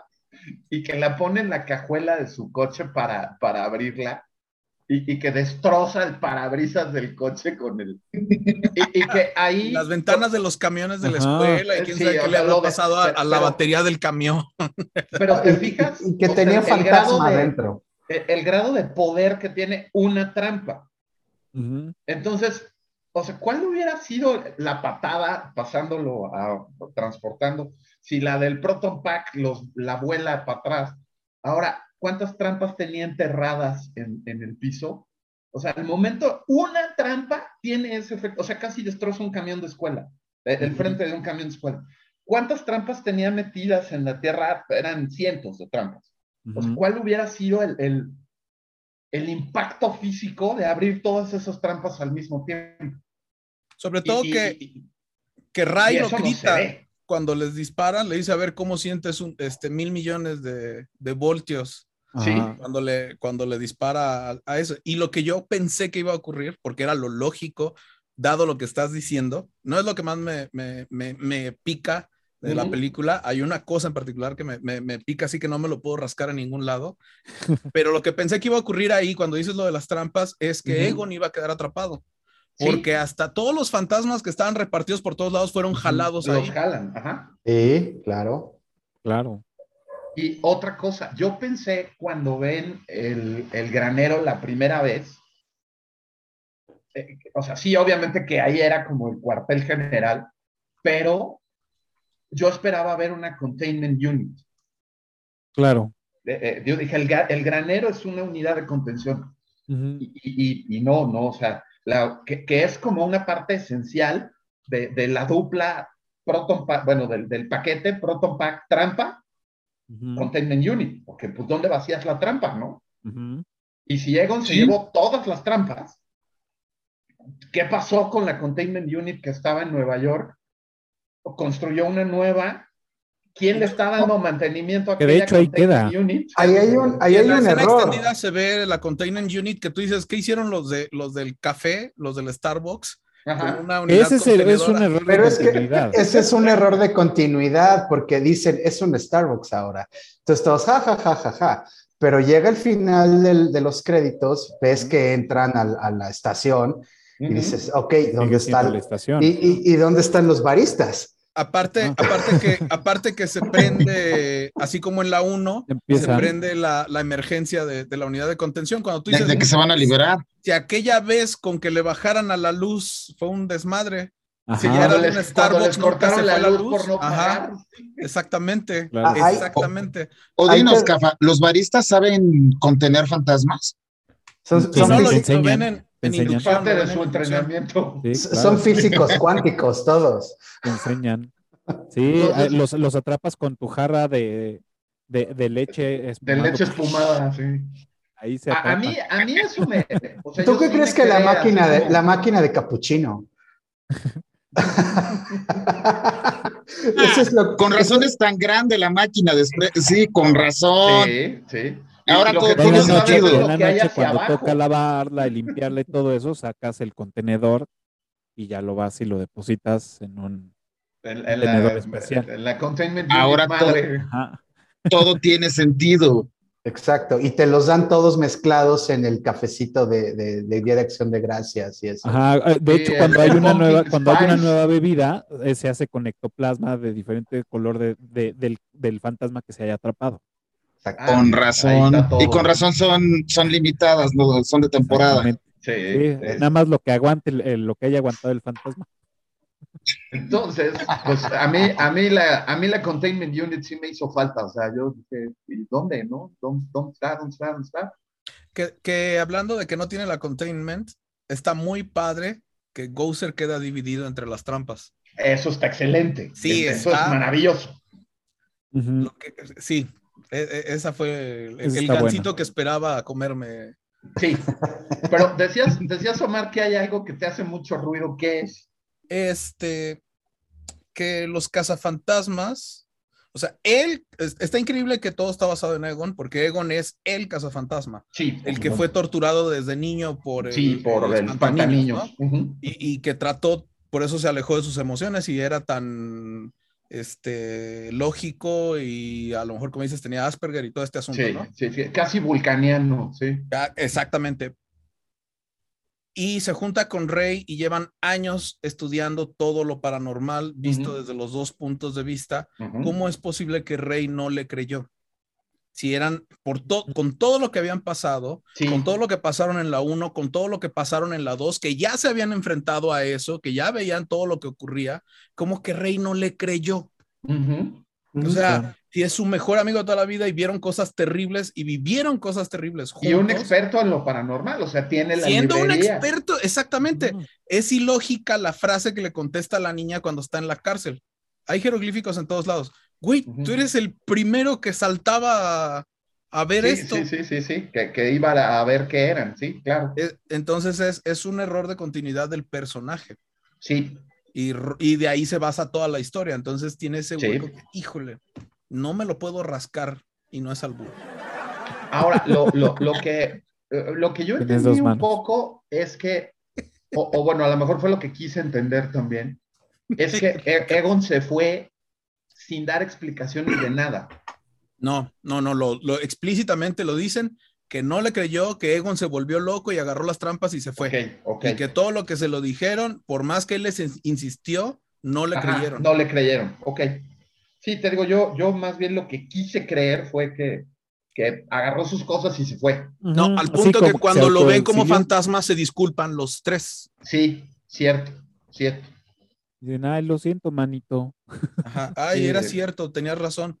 Y el rey hasta le dice, debí creerte. Sí, es cierto. Tienes razón. Sí, ese, ese es un, un, un- un detalle bastante relevante.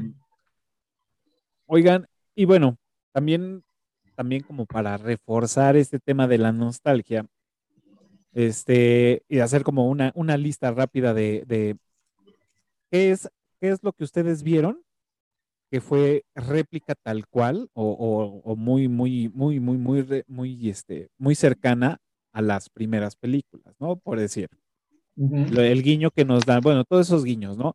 El guiño cuando entran a la casa y ven la li- la- la- los libros apilados perfectamente, que es un guiño de cuando los llaman a la biblioteca y dicen, ah, bueno, están los libros apilados perfectamente y la chingada, pues bueno, es Ujú. un guiño, ¿no? Que eso también es una introducción de que pues hay una entidad, ¿no?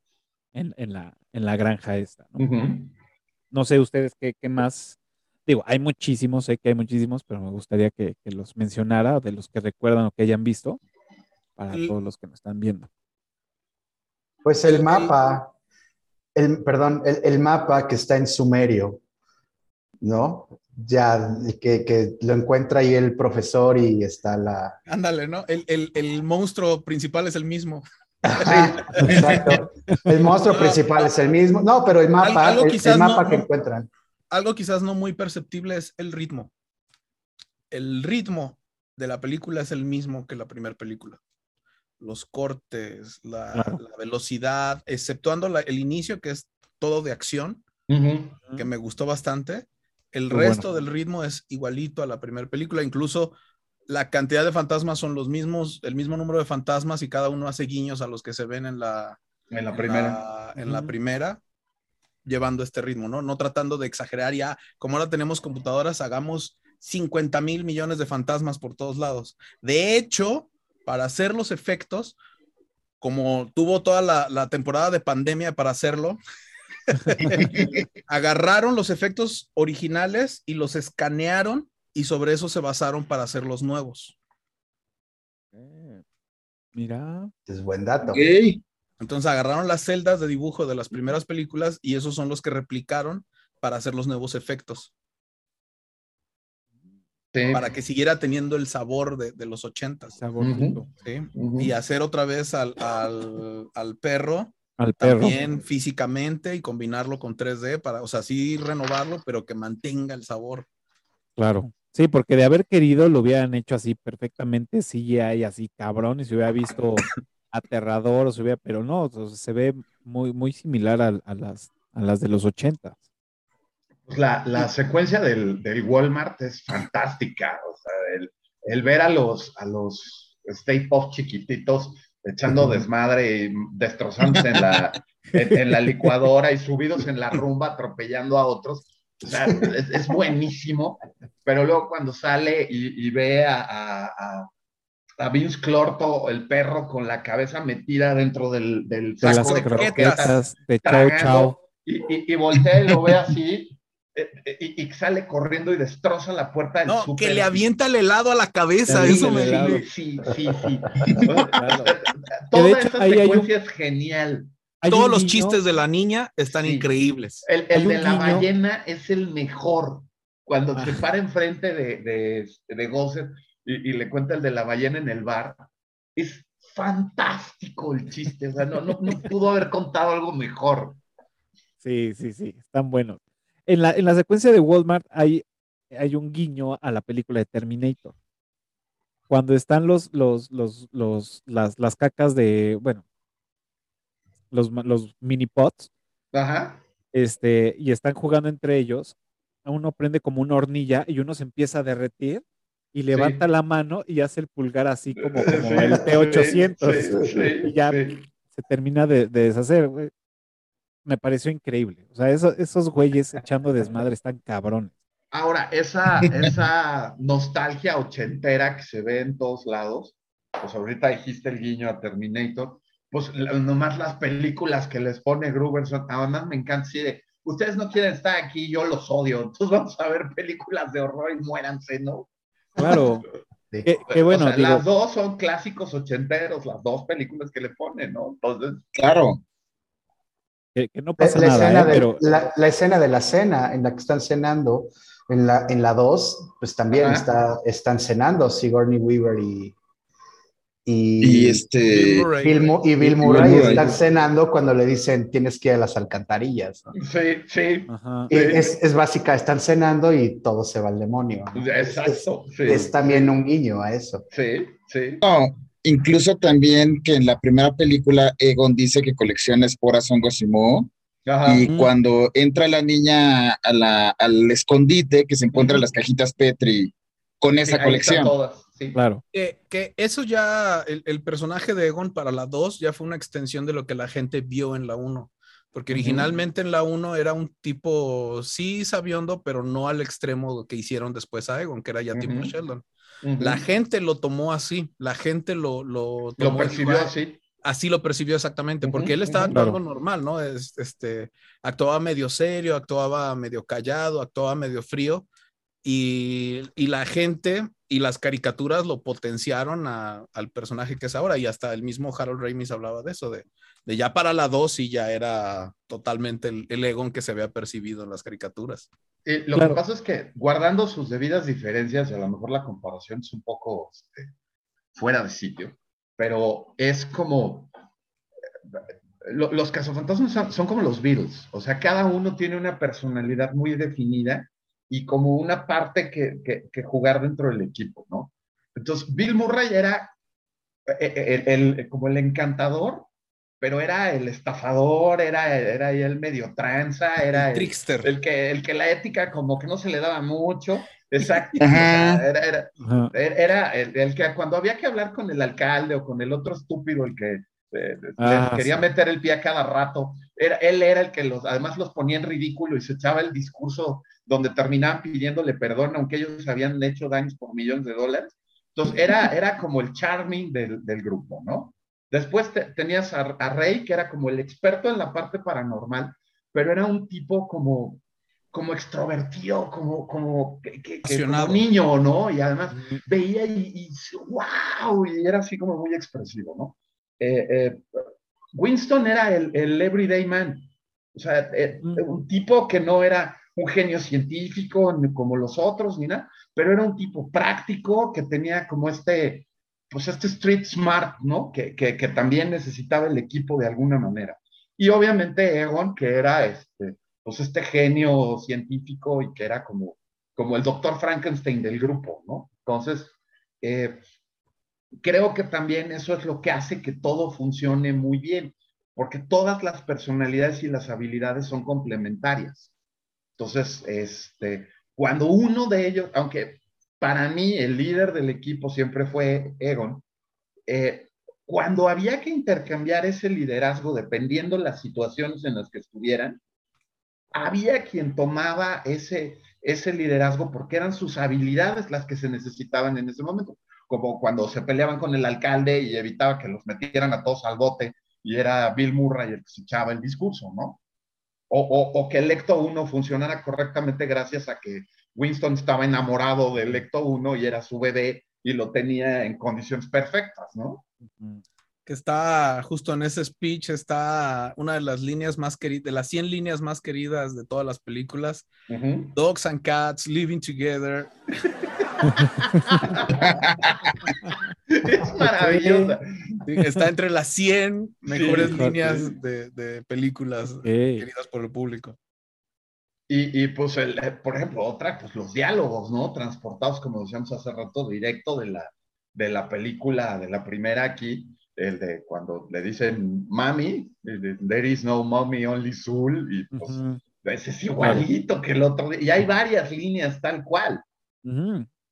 Sí, fueron, yo creo que también parte de las escenas que, que, trajeron como este apapacho y esta aceptación así isofacta fue cuando esta Phoebe, em, Phoebe descubre el laboratorio, ¿no? Y que obviamente pues el guiño baja eh, con el tubo, ¿no? De, como ellos lo hacían en, Nueva York, ¿no? Entonces dices, ah, bueno, pues, sí, a huevo, tenían que bajar. Que ya no tenía sentido que hubiera un tubo, pero bueno, está bien, vamos a darles chance, está chido, órale. Cuando abre los lockers y están los, los overoles. Los cuatro overoles. Híjole. No son los cuatro overoles, solo ah, son pues los trajes de Egon. Se me pone la piel chinita. Sí, es cierto. Solo son los trajes de Egon y por eso podcast se raya su nombre en, el, traje, se pone ahí a mano al revés. Podcast. Podcast. El, niño y la niña no traen nada, no traen nombre. En cambio, Phoebe sí trae ahí Spengler. Spengler. Trae todo arremangado. Las, sí, porque le queda enorme. Sí, porque queda gigante. Yo, yo, creo que fue una de las mejores escenas que, que fue de ya aceptación, decir, a huevo, ya. Pero sí, sí tiene lógica, sí tiene justificación el tubo, Cafa. ¿Por qué? Porque Egon es un tipo práctico. Bueno, es un tipo práctico, o sea, Egon es, Egon, es un tipo práctico, necesita el espacio para poder instalar los generadores, para alimentar todas las trampas que precisamente, como decía hace rato este Tony, cómo diablos las va a cargar. De hecho, de eso trata la película entera, que le falló la carga de energía. Claro. No sé, no lo sé, Rick. Ahora, además, sí, un, un sí, no, es, de... ¿no? El, rayo que le cae a, la, las trampas, pues es el, rayo de los protones para que este, para que funcione, ¿no? Entonces también ahí Sí, no, el tubo es práctico porque al final del día no subes por el tubo. O sea, las escaleras no puedes prescindir de ellas. A menos que seas como en la película de Top Secret. No, no, no. El asunto es que si está enfrentándose a Gozer, en algún momento iba a tener que bajar por algo. Claro. Pero ¿cómo sube? Y, de hecho, es, no, cómo sube ya es otra cosa, pero si lo están persiguiendo, ¿cómo diablos bajas por algo que necesitas? Y la manera más rápida de bajar es deslizante por el tubo, por las escaleras, igual y te agarran. Sí, o sea, es, la misma practicidad de la casa de, las emergencias, de, de, la casa de, bomberos. bomberos. De bomberos y de emergencias, ¿no? Eh, evidentemente debería de haber una, una, una escalera, porque si no, Egon debería de haber estado súper mamado de los brazos, la niña también súper mamada la mamá y, y, el profesor también deberían estar mamadísimos para subir por el tubo, o sea, o sea, lo, pero creo que sí, o sea, fue un buen guiño, creo que... Ah, claro. El guiño está increíble. Sí, sí, sí. Pero Está, está, está, buena onda, ¿no? Y, lo terminas de abrazar y que saque el crunch de, de la bolsita, también dices, ah, el no Twinkie. el Twinkie, el Twinkie en la camioneta. En la guantera que por ahí dicen, ¿no? Las teorías es que los Twinkie iban a durar 100 millones de, o sea, bueno, iban a ayudar 100 años y que... No se echan a perder. El, otro, no se echan a perder. otros que le hacen una reverencia al Twinkie de, de, de Ghostbusters es justamente Zombieland, cuando eh, Tallahassee estaba buscando desesperadamente sus Twinkies, y no los encuentra. No, y que sale Bill Murray y se disfraza. Sí, sí, claro. Eh, no, a mí los Twinkie me encantaban. Me encantaban. Y de hecho creo, digo, y nada más retomando esto que, como lo, bien lo dice Rock, que supuestamente no caducan o no caducaban los, los, los, los Twinkie mientras estuvieran en su bolsita, creo que hacen una mención en la película de Mi novio atómico con este... Mm, Brandon Fraser. Ajá. Eh, que se encierran ahí por, por décadas, porque supuestamente el papá en su, en su alucín pues iba a estallar una bomba nuclear, se meten al, al, al, refugio antibombas y viven ahí pues toda su infancia y ya sale pues este güey ya de grande y pero tienen ahí cajas de Twinkies. Sí. sí. Ahí supuestamente eh, alimentando la idea, ¿no? De que los Twinkies duran millones de años. Sí, exacto, exacto. Ah, ya se me antojaron unos. pero realmente el que salga, salga el Twinkie no es de que dure millones de años, sino es la referencia cuando a, la carga cinética de la 1. Sí. cuando explica todo lo de la referencia. Y que agarre saca el Twinkie. Imagina que esta es la carga cinética de la ciudad. De... Sí, le dice, explícale del Twinkie, ¿qué pasa con el Twinkie? Sí. Así cuando el idiota de Bill Murray se lo quiere explicar, es como un Twinkie. ¿Qué cosa con el Twinkie? Sí. Y todos los reos de la cárcel empiezan a acercarse. ¿Todos están entendiendo esto? es una gran escena también. Claro. Bueno, pero eso, eso, desde que Egon usa el Twinkie para tratar de explicarlo, te está diciendo que siempre traía Twinkies. Exacto. y porque se entiende también que el tipo se la pasaba tragando cochinadas. Dulces, exacto, porque es lo que lo convence Peter de, de, revisar si pueden o no atrapar los fantasmas. Ajá, así es. Claro. Que le dice, te lo ganaste, Ten. Sí, te lo ganaste. claro. Otro, otro, este, pues no, no guiño, pero creo yo que también estuvo medio forzado es todo el tema de la comunicación de, de, Phoebe con, con, el abuelo, ¿no? De, del uso de la lámpara, de, de, cómo le iba guiando, de cómo reparar la, la, la, la mochila de protones. Sí, sí este, híjole, de acuerdo, dije, chale, güey, pero... Lo del ajedrez me encantó. De 12 años. Lo del ajedrez y la trampa me encantó. O sea, solo alguien con, con, con, la pericia de Phoebe podía encontrar la trampa. Ahora. Pero todo lo demás lo de la trampa también no lo sé, Rick, porque al final lo, empieza a mover como este jueguito de números que, pues aquí en México lo venden, lo vendían en los mercaditos, e ir acomodando los números. Ajá. Pero a mí. ¿Estás insinuando que Phoebe es mexicana? Yo creo que más bien Egon. Egon tenía ahí raíces. Es probable. Pero, pero hay, aquí lo que no me funciona es de la morra empieza así a mover, lo cual se me hace bastante interesante. Pero si son maderas movibles, Nada más las levantas, ¿no? No, van en un riel. No, van en un riel. No se mueven. Y, igual que, el juguetito este, no podías levantar la pieza, tenías que ir pero, pero, pero, tiene, pero tiene en medio. Y la de en medio queda volando. Sí, pero... la de en medio estaba abajo de la silla. Y además era un, un, único espacio que solamente haciendo la combinación correcta de movimientos lo podías encontrar. Era una especie de caja fuerte. Sí, porque conforme la vas moviendo, va agrandándose el espacio que va Ajá, se va haciendo el, cuadro más grande, sí, pero no lo sé, a mí me dio como esa impresión de, güey, pues las levantas a, las maderas. A mí me gustó esa parte de...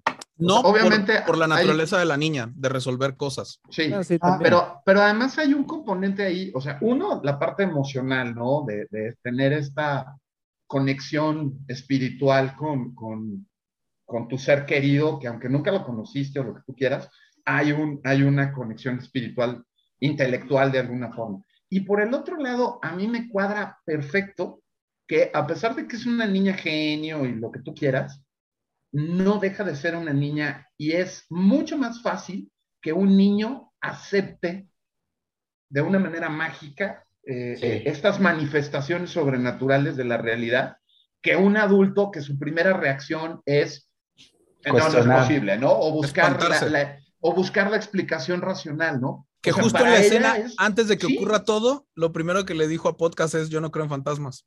Y en la siguiente escena está jugando ajedrez, ajedrez como flota el caballo.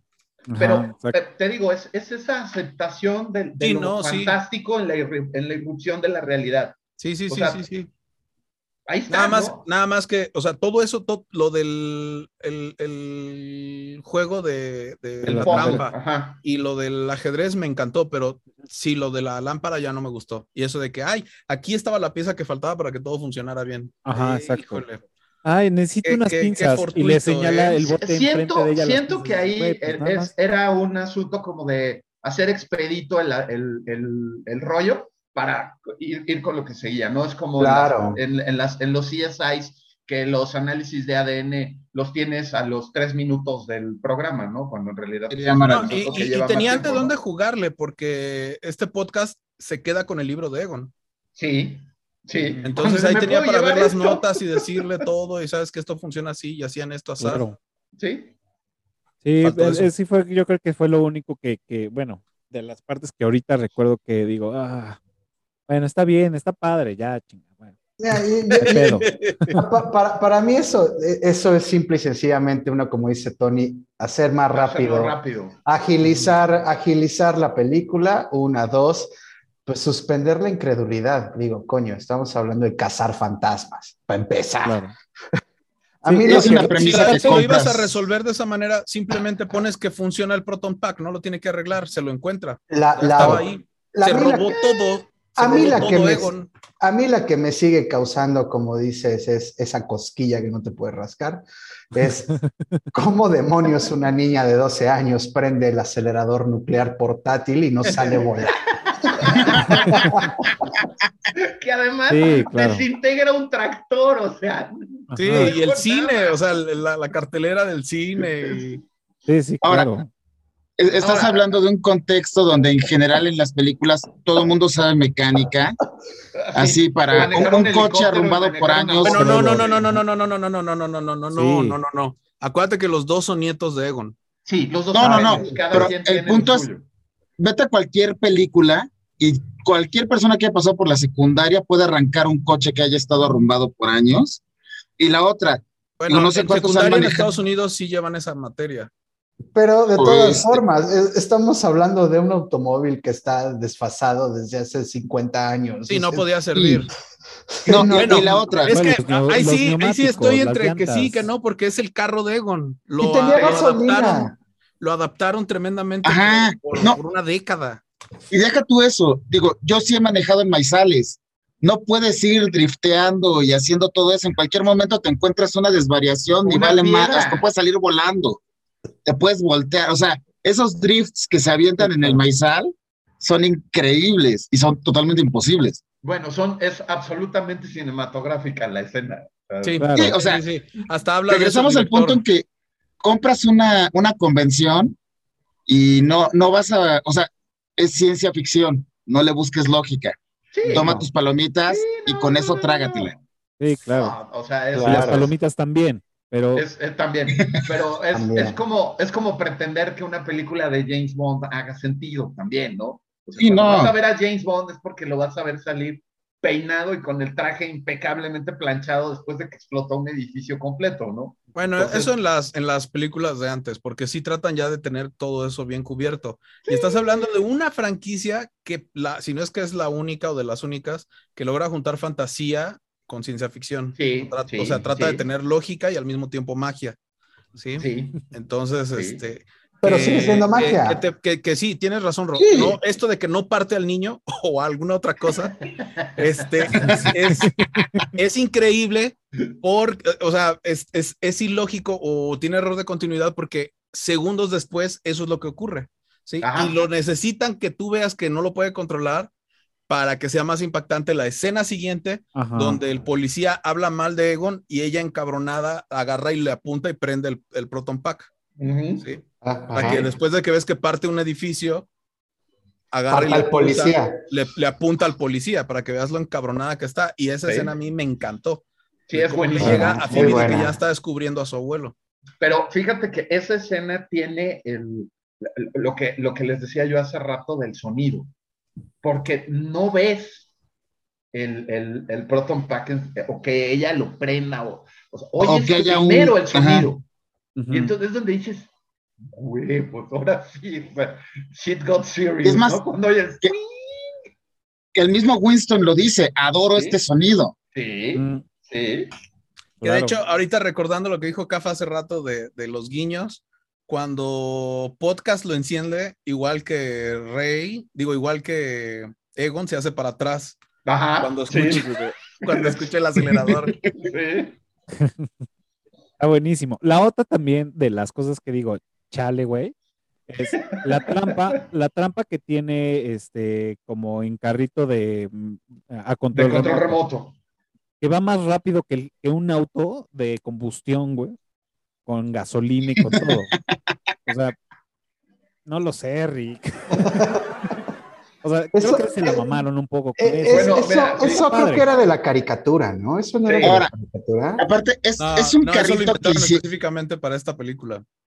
y- es un una. carrito que hicieron. Fue de, fue pa- de lo que pensó cuando- el director, que no quería que otra vez estuvieran parados en un sitio cazando al fantasma, sino que Mm, pudieran perseguirlos. Claro. Ahora, es, es, es un carrito que hace gente que crea aceleradores de protones y reactores Exacto. nucleares que puedes traer en una A lo mochila. mejor no trae batería, sino un acelerador. Tra- trae un microreactor, güey. Güey, trae, trae este, es, es como el DeLorean, güey, funciona a base de Pero, pero plutonio. aparte, digo, aquí, aquí- Ándale, Ándale. De hecho, ya funciona a base de cáscaras de huevo y, en sí, ese, ese carrito genera más energía que Laguna Verde. Sí, exacto. Seguro, seguro. Exacto. Entonces, vaya, o sea, digo, sí, se, sí, se me sí, hizo una sí. mamada que, que, que vaya adelante del Ecto One, sí. eh, un carrito que aparte el podcast lo está manejando a control remoto, que ya es un experto manejando en carritos. Él Ajá, dice, bueno, claro. órale, no necesito, no necesito que me expliques que el, el chavito es una piola manejando Es lo suyo. carritos, El- ¿no? Es lo sí. suyo, es una, es una piola, es una riata, órale, va, te la compro. Pero que veamos el carrito que rebasa el Ecto One por abajo y va y se avienta sus trompos y todo. Bueno, es que, Cafa, me cuesta un poco.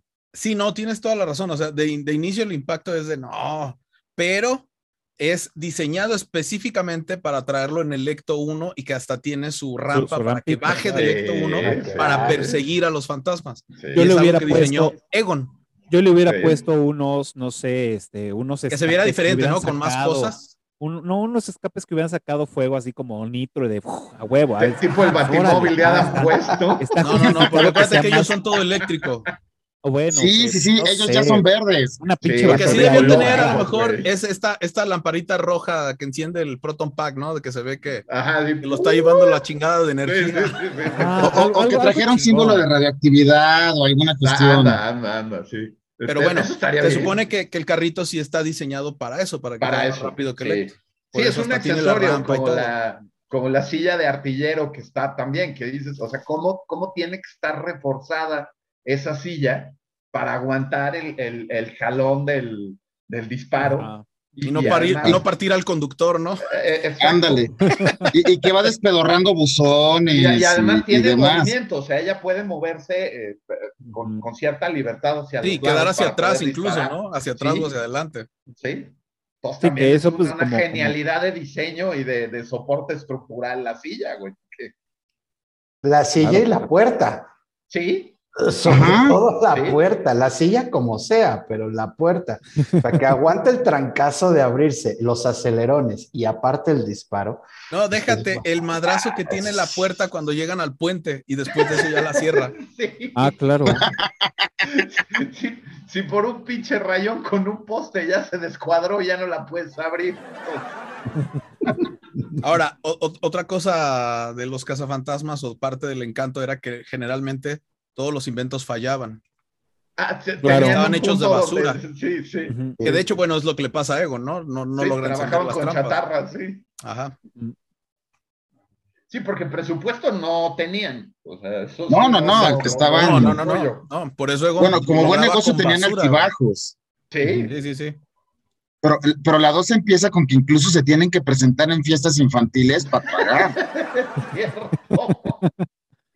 Y, Y ahí- llega el pobre eh, Toguan echando humo y haciendo su desmadre ahí.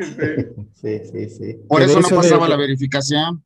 Como dato curioso, y no Por de eso esta la placa. película, sino de las anteriores, que también va ligado a esto, y es este, en esta película, cuando, en la 2, cuando están haciendo en las fiestas infantiles, y este, están haciendo ahí su show, el niño que les dice, no, eh, dice mi papá que ustedes están, cubiert- están cubiertos de mierda, Pues realmente ese morro... Eso deberías dejarlo de trivia.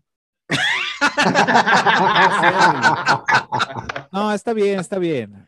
Es realmente- que está muy chido eso.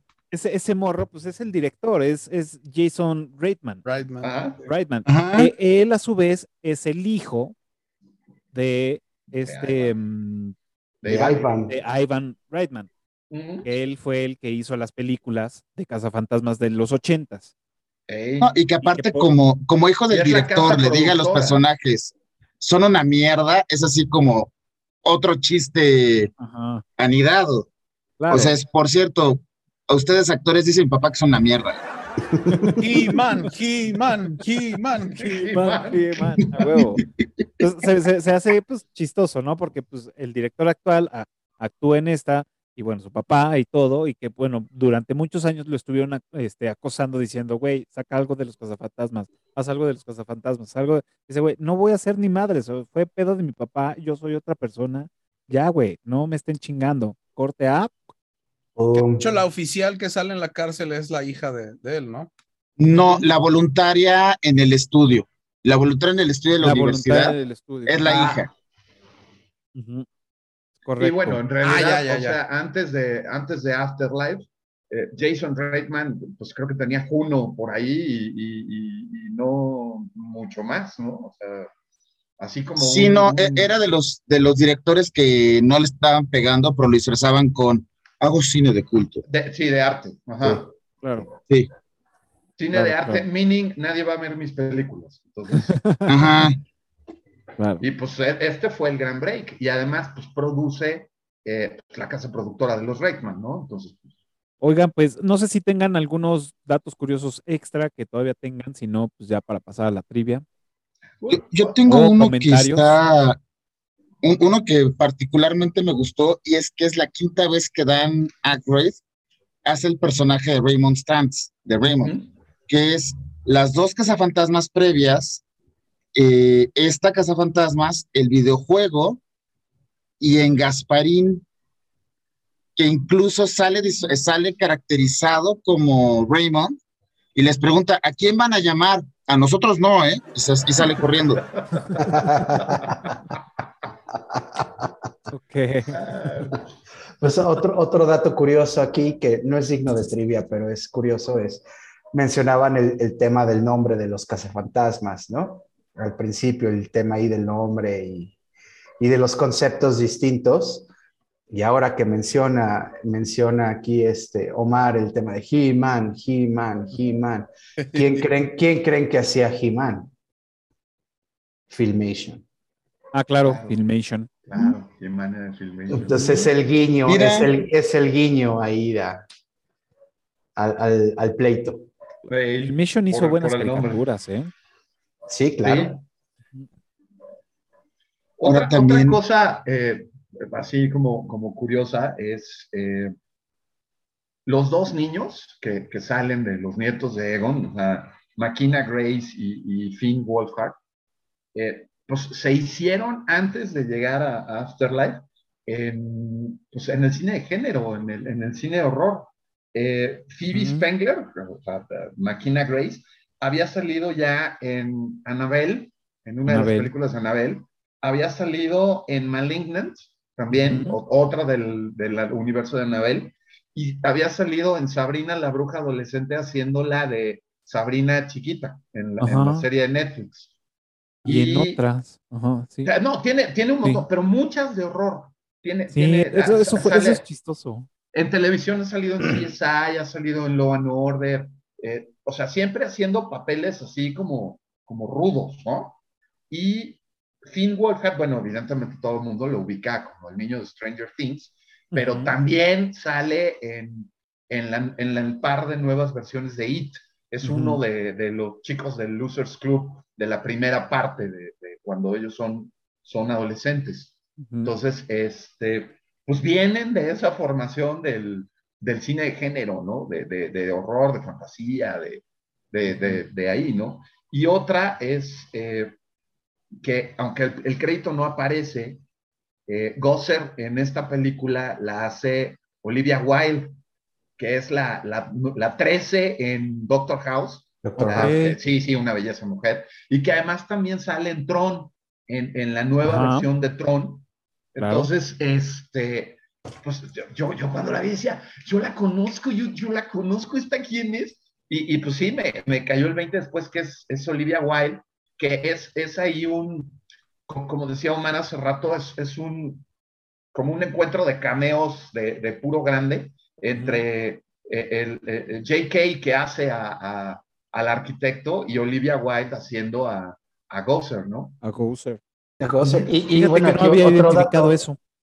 No, lo había identificado. Eh, pero es Olivia sí, Wilde. Sí, es, es Olivia Wilde, que también sale en Rush, pero es otra cosa. También, también. Este, otro dato curioso es este mismo actor, Flynn Wolfhard, o como se pronuncia. Sí, sí, sí. Eh, bueno, eh, bien dicho, sale en Stranger Things, que está basada en los ochentas. ¿De qué, creen que sale, ¿De qué creen que sale disfrazado en Stranger Things? de Ghostbusters. de Ghostbusters. Sí, por supuesto. En, la, en, la, escena del baile. Sí es. Ajá. Buena serie, a mí me gustó, ¿eh? Me, me, gustó mucho.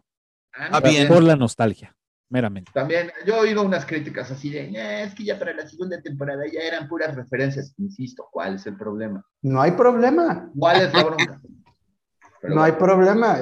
Caramba, de eso también es el chiste, ¿no?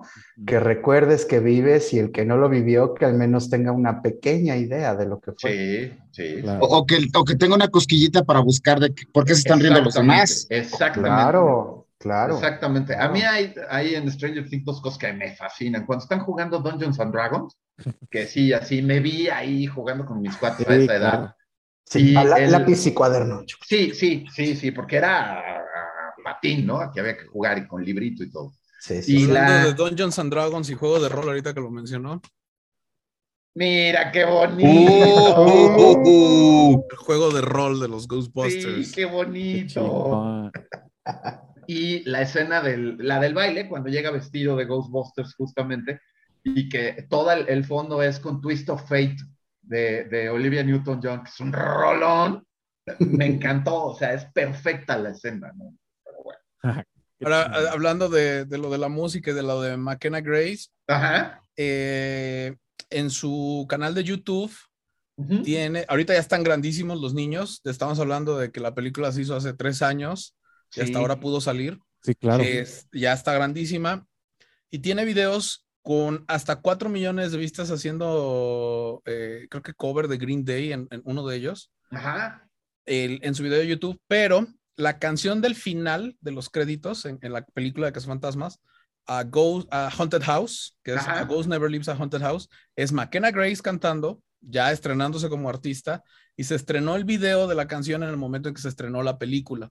Ah, qué bien. Entonces, si tú sal, en, el momento que se estrenó la película, si tú salías del cine y, e ibas a YouTube, tenía dos horas de haber salido el video. Y apenas tenía así mil vistas. Sí, apenas empezaba. De hecho, la, otra vez que lo comentaste, lo busqué y tiene talento la morra, ¿eh? La verdad es que es una... Se dice de broma, pero es la joven promesa, ¿no? La verdad, sí. La verdad, sí. Cómo, cómo toca este, el ukulele y, cantando y cómo va haciendo sus covers, está increíble. Y eso que tenía ahí que ocho años. pues sí. Está, gruesa la morra, la neta, sí. Qué bueno. Se rifa. Muy bien. ¿Algún otro dato curioso? Y si no, ya pasemos a la, a la trivia. Bueno, pues recuerden los primeros cinco que contesten correctamente en la caja de comentarios de este video, pues bueno, se van a llevar el respeto y la admiración de todos nosotros y van a ser reconocidos como y platillo en los siguientes episodios. Y también, pues bueno, eh, se llevan su gran descuento para ir al teatro aquí en la Ciudad de México para ver 12 presencias en pugna o este Niño Perdido.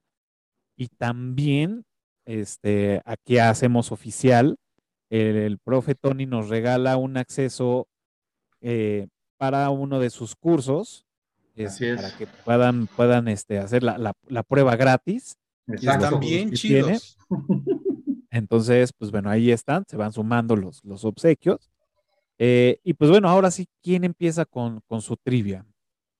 A ver, venga, Rob. Perfecto. Electo 1. ¿Qué año y modelo es? Uf. Ese es ruda, ese es ruda, ¿eh? Bueno, para los fans de carros, no. Es, un Tesla 2010. sí, porque también es de baterías, ¿no? Sí, también. Sí, exacto. Como la trampa ambulante. Perdón, te eché a perder la trivia. Trae, puerto de carga. Sí. En realidad la batería es el carrito. El, carrito es la batería. el carrito es la batería. Bueno, hablando de eso rápido, nada más recordando de, de datos, se dan cuenta que la película nueva Afterlife termina, o la idea con la escena extra termina como había terminado la idea original de la del 2016, de que ya iban a tener todo el apoyo monetario para hacer Ah, claro. expansión. Sí. Perdón. ¿Qué le toca a. Memo? Venga, Memo. Eh, va, mi trivia. Eh, una cuestión de continuidad referente al auto, siguiendo la línea Cazafantasmas del 81, Cazafantasmas 2, eh, hay una cuestión de continuidad con el auto en el legado. ¿Cuál es esa cuestión? Ok. Chan, chan, chan. Chan, chan, chan. Muy bien. Super, super nerd sus, sus, sus trivias. Está bueno. Así. Y Super Memo. nerd. Hay que hacerlo así de super nerd, así. ¿Qué jugada le sí, estaba sí. haciendo Phoebe a Egon? Ah, sí, claro. ¿Con, con qué Ah, apertura ándale. inició el, con qué apertura inició el juego de ajedrez? Exacto, exacto. exacto. Esa, esa yo creo que va a ser más fácil para quien sí juegue, de hecho, ajedrez. Sí. Fecha y lugar del juego de Casca- que Kasparov que está imitando Phoebe de Sí, no, no más super reto. ¿Y, y, y quién ganó? Claro. ¿En qué año? ¿En qué torneo? ¿Y, y quién ganó? ¿Y quién ganó? ¿Cómo? ¿No lo dominamos todos? Por, su- por, por- por favor. Ah. Ok, ¿quién sigue con su trivia? A ver, este, pues, ¿qui- ¿quién es la, la actriz que hace a Gozer de Gozerian en Afterlife? Que aunque no aparece en el crédito, es, pues, es, es reconocible, ¿no? Entonces, ¿quién, quién es? Eh, te voy a confesar que no, no, no, no, no, no la, no la ubiqué, o sea, me perdí totalmente. Me perdí totalmente, tendré que verla otra vez, ching. Sí, sí, sí. sí. Caray. Muy bien. ¿Quién es el actor que hace del fantasma de Egon? ¿Quién es el? Porque, eh, y eso está bastante difícil, porque aunque lo busques en Google, no te contestan. Sí, no, claro. Sí, por este tema de, de- del, Del spoiler.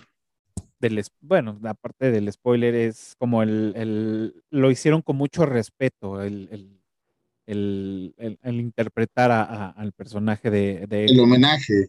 el homenaje. Homenaje, el homenaje. O Sí. sea, por ahí en Clubhouse nos nos estaban diciendo que pues, esta, esta fue una, una carta de, de- de amor, ¿no? Para esta película. Entonces, Sí, sí. se puso romántico y sí, yo también lo creo. Em, yo, una divertida, y es, ¿qué películas pone el profesor Gruberson a sus alumnos en las clases? Ah, está, está, La risa en vacaciones La 5, risa en 6 y vacaciones. 7. No sé Mecánica, por qué. mecánica yo- nacional. Yo, yo me sentí plenamente identificado con eso, con ese maestro poniendo esas películas. Claro. Pues bueno, ahí están las trivias, pues ya saben, los primeros cinco que contesten correctamente serán reconocidos como mi platillo en los próximos episodios y también se van a llevar sus descuentos para ir al teatro y también su clase muestra con el profe Tony, este, ahora que nos, nos comente qué cursos van a ver, pues bueno, ahí este, nos den las fechas, se empalma, pues ahí estamos, pues, Sí. nos contactan y sin ningún problema. Señores, pues ya estamos a punto de terminar este episodio y creo que en esta ocasión valdría la pena este, agregar una última pregunta y, a desarrollo este, personal, este, obviamente pues tratando de que sea un poco breve y es, esta película cumplió sus expectativas. Digo, ya había mm, ah, dicho algo Omar al principio, pero me gustaría que lo, que lo retomáramos y es este, esta película cumplió sus expectativas con todo el, el background que tenemos de, de las películas de los ochentas, de los videojuegos, de los cómics, de, de la del 2016. Este, todo esto De la cumplió edad. las expectativas. Venga, Ro. Sí, 100 veces sí. Y no solamente porque el- lo que dicen del fanservice, la nostalgia y lo demás, sino que además me dio la oportunidad de compartir algo de mi infancia con mis hijos. Yeah. Y que, y que ellos además se súper mega emocionan y les encanta. Y, y mi hijo Diego, el- está vuelto loco con los Ghostbusters y así estaba yo. Entonces eso, para mí, ya, la película lo hizo. Bien, que de hecho aquí este, voy, a, voy, a, voy a, revelar el fin pasado, este, pues fuimos, pues Ro con, con, sus hijos, con Sofi y con Diego, las fuimos a ver con Ale y, conmigo, nos fuimos todos a ver las, las, películas, preparándonos también para este episodio y pues bueno, obviamente fue el pretexto para ir a ver otra vez, ¿no? Este, y ahora en compañía de, de, pues de, Diego, que pues sí, se está volviendo loco. Fue increíble verlo este, platicando de la película, haciendo comentarios. La verdad fue, fue, fue increíble. Estuvo bien chido. Cierto, cierto. ¿Quién sigue? Bueno, en mi, en mi caso también cumplió las expectativas y sobre todo es una película de fantasmas con los cánones o con los, con los lineamientos que tienen que ser en el siglo XXI. Hay inclusión racial, hay inclusión de género. Eh, es un buen producto a pesar de que tuvieron que hacerla políticamente correcta. O sea, tú, tú proyectas la película del 81 hoy, no se puede. O sea, hay temas raciales, hay escenas, o bueno, hay, alusiones eh, que no la permitirían para niños, etcétera, etcétera. Y sin embargo, con todas las camisas de fuerza que se están poniendo para las nuevas películas, eh, entrega un producto muy padre, muy bueno. Entonces, en mi caso, aparte, yo creo que sí supieron navegar por esas aguas y todavía generar un buen producto. De acuerdo. Pues en, mi caso, como, como decía yo hace rato, yo, yo le tenía una expectativa altísima a, película y sí, eh, sobre todo con, con, el hecho de que los Reitman estaban involucrados en el proyecto. Y la verdad es que yo salí fascinado del cine. A mí la película me encantó. Me parece que funciona bien. Eh, es una teoría que yo tengo que las, las buenas películas funcionan a muchos niveles. Eh, funciona para el fan de Hueso Colorado de toda la vida, porque eh, encuentras el montón de cosas y de referencias y estás fascinado. Y para los nuevos fans, la película funciona perfectamente. No necesitas necesariamente saber antes de los Ghostbusters para poder disfrutar esta película eh, tremendamente, ¿no? Entonces, funciona para los fans, para los nuevos, para los que apenas están conociendo a los Ghostbusters y todo el mundo se divierte y todo el mundo sale contento del cine, que al final creo que también es el, objetivo principal de una película como esta, ¿no? Y lo bonito que decían hace, rato, que también yo lo, yo lo vi, es que son de esas cosas que están uniendo generaciones y estás compartiendo un, gusto que, que, tú como adulto tienes y que los, los niños o los adolescentes están empezando a agarrar ahora y eso también es muy satisfactorio, ¿no? Entonces, eh, pues la película es redondita en ese, en ese aspecto emocional, digamos, con el público, ¿no? Y, yo creo que sí cumple y cumple muy bien. Bien. ¿Tú, Omar? A mí me encantó, me encantó, me encantó. O sea, solo espero que no tengan que pasar otros 30 años para la siguiente. Por favor.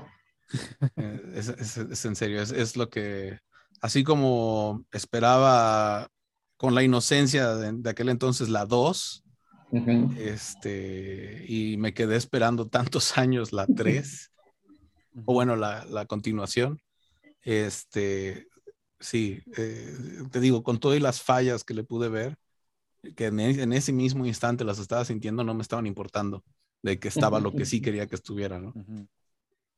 Claro. Pues bueno, en mi caso, em, mis expectativas eran muy bajas. O sea, yo, yo decía, ¡ota madre, güey! Ya no lo lograron en el 2016, ya déjenlo en paz, por favor, ya está muerto, ¿no? Pues decía, bueno, pues bueno, vamos a verla porque pues hay que verla. hay, que, hay que completar todo, pues hay que verla. Y mis expectativas eran muy bajas y pues bueno, salí pues muy contento muy contento y, aquí voy a hacer el reconocimiento porque me cuelgo de esta frase que, le, robo a Rocío, que nos está escuchando, y es, creo que es una muy buena disculpa por lo que hicieron en el 2016. Entonces, lo, lo, aplaudo. La verdad es que sí, este, fue una muy buena disculpa y lo agradezco. Me encantó, me gustó mucho. Tiene, tiene todo lo que uno esperaba como, pues, como fan y tiene un, pues, todos estos guiños. Y como lo dice Tony, es, puedes no haberlas visto y la vas a disfrutar. Pero si las viste antes, la vas a disfrutar más, ¿no? Entonces, porque vas a encontrar sentido a muchas cosas que aparecen. Entonces está, está muy padre. Pues muy bien, señores. Ahora sí hemos llegado al final este, mm, de este episodio. Y pues es el momento. Ah, no, perdónenme. ¿Qué viene? Recomendaciones. Se, me fue, se me fue el pedo durísimo. las recomendaciones, claro. Ya, estabas llorando de acordarte de las escenas. Sí, sí. No, bueno, primero viene el ranking. Vamos a rankearla del, del 1 al 10. Este, mm, ¿Ustedes qué, qué, calificación le dan a esta, a esta película? Yo el 10. Tu directo 10. Sí, y se la doy con el corazón de niño de los 12 años. Ok, bien. Sí, desde por sí, Cafa, cada que, que vengo acá es porque eh, eh, solo una no me encantó de las veces que he venido. Entonces, Bien. ya sabes cuál es. Sí, sí, sí. Ok.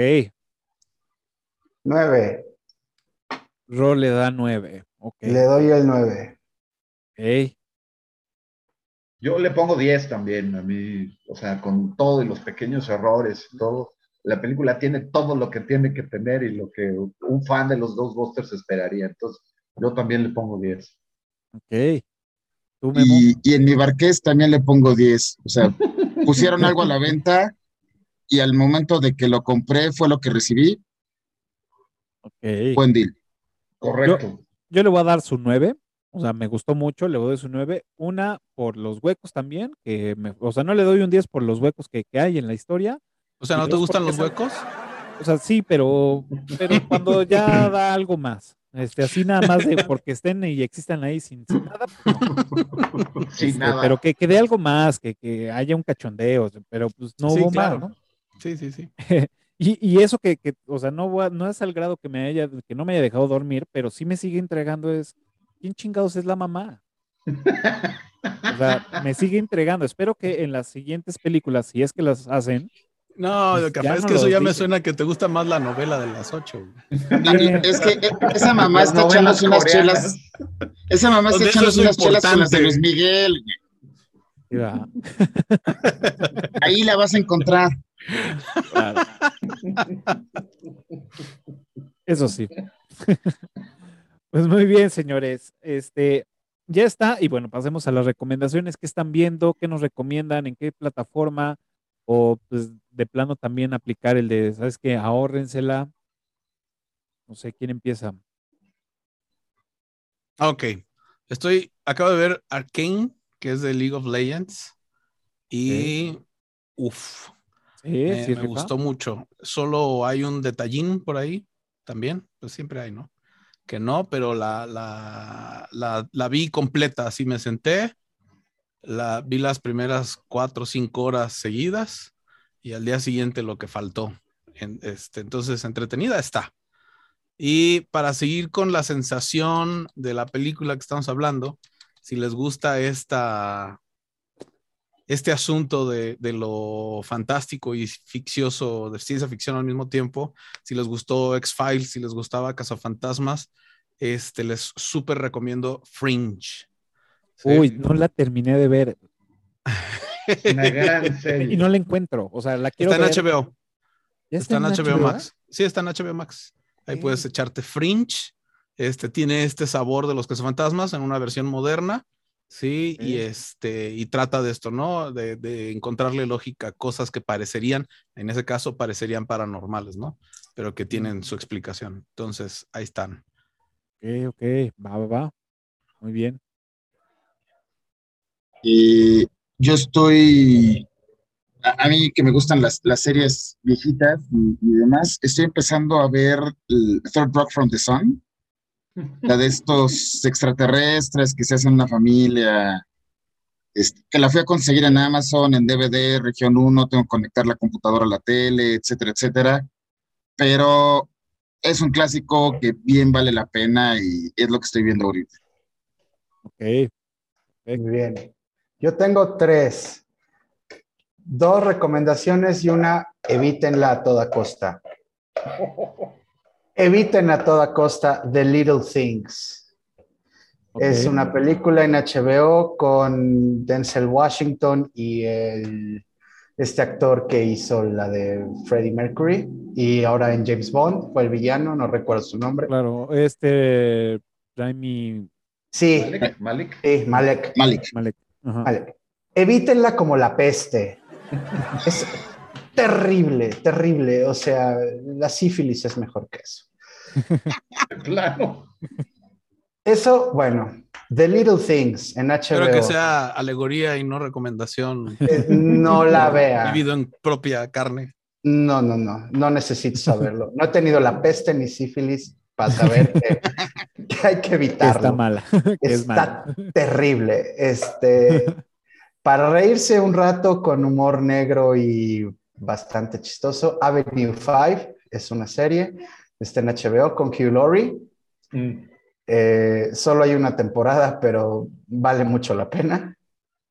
Y en Amazon, uh, The Hotel Manager, eh, con, ah, se me fue el nombre del actor, pero es Loki. Ok. Y, y Tom Hiddleston, y es, ese está muy bueno. Y también sale Hugh Laurie, curiosamente, como el villano. Bien. Falta Tony. Yo, yo, este, ahorita que decían que si los X-Files y todo esto, hay una serie de animación que trae ahí unos guiños a Ricky Morty también y a todo esto. Es una cosa de risa loca. Se llama Inside Job. Eh, resulta que todas las teorías conspiranoicas son ciertas y hay una agencia del gobierno que se encarga de todo esto, ¿no? Entonces, es, es buenísima, es buenísima. Yo me reí mucho, me, me divertí mucho. Este, de, es de animación de los mismos que, que hicieron Gravity Falls, es- esta Ok. serie también medio paranormal ahí, para niños y no tan niños. Esta de Inside Job sí es una cosa mucho más adulta y muy divertida, francamente muy divertida. Y estoy, co- como estoy ahorita con, con el curso de Stephen King, eh, me acabo de echar eh, Mr. Mercedes, las tres temporadas de, de Mr. Mercedes, que está basada en una trilogía de libros de King, que, la trilogía de Mr. Mercedes, es la historia de un güey que en un arranque, un psicópata, con un Mercedes atropella a un montón de gente que está formada para entrar a, un, a, pedir trabajo a una de estas job fairs, ferias de trabajo, y, mata a un montón de gente y deja ir a un montón de gente. Entonces es el, la investigación de cómo llegan con este tipo y evidentemente como es de King, pues hay ahí unas cosas sobrenaturales involucradas. Un gran casting, o sea, yo cuando vi a los personajes dije, qué brutos, o sea, son igualitos a como me los imaginé en el libro y unas excelentes actuaciones. Este, muy recomendable si, si les gustan estas adaptaciones a miniseries de King que de repente son como, como medio variopintas. Hay unas muy buenas y otras que dejan mucho que desear. Esta de Mr. de Mr. Mercedes es de las buenas. Entonces, este, muy, muy recomendable. Ok.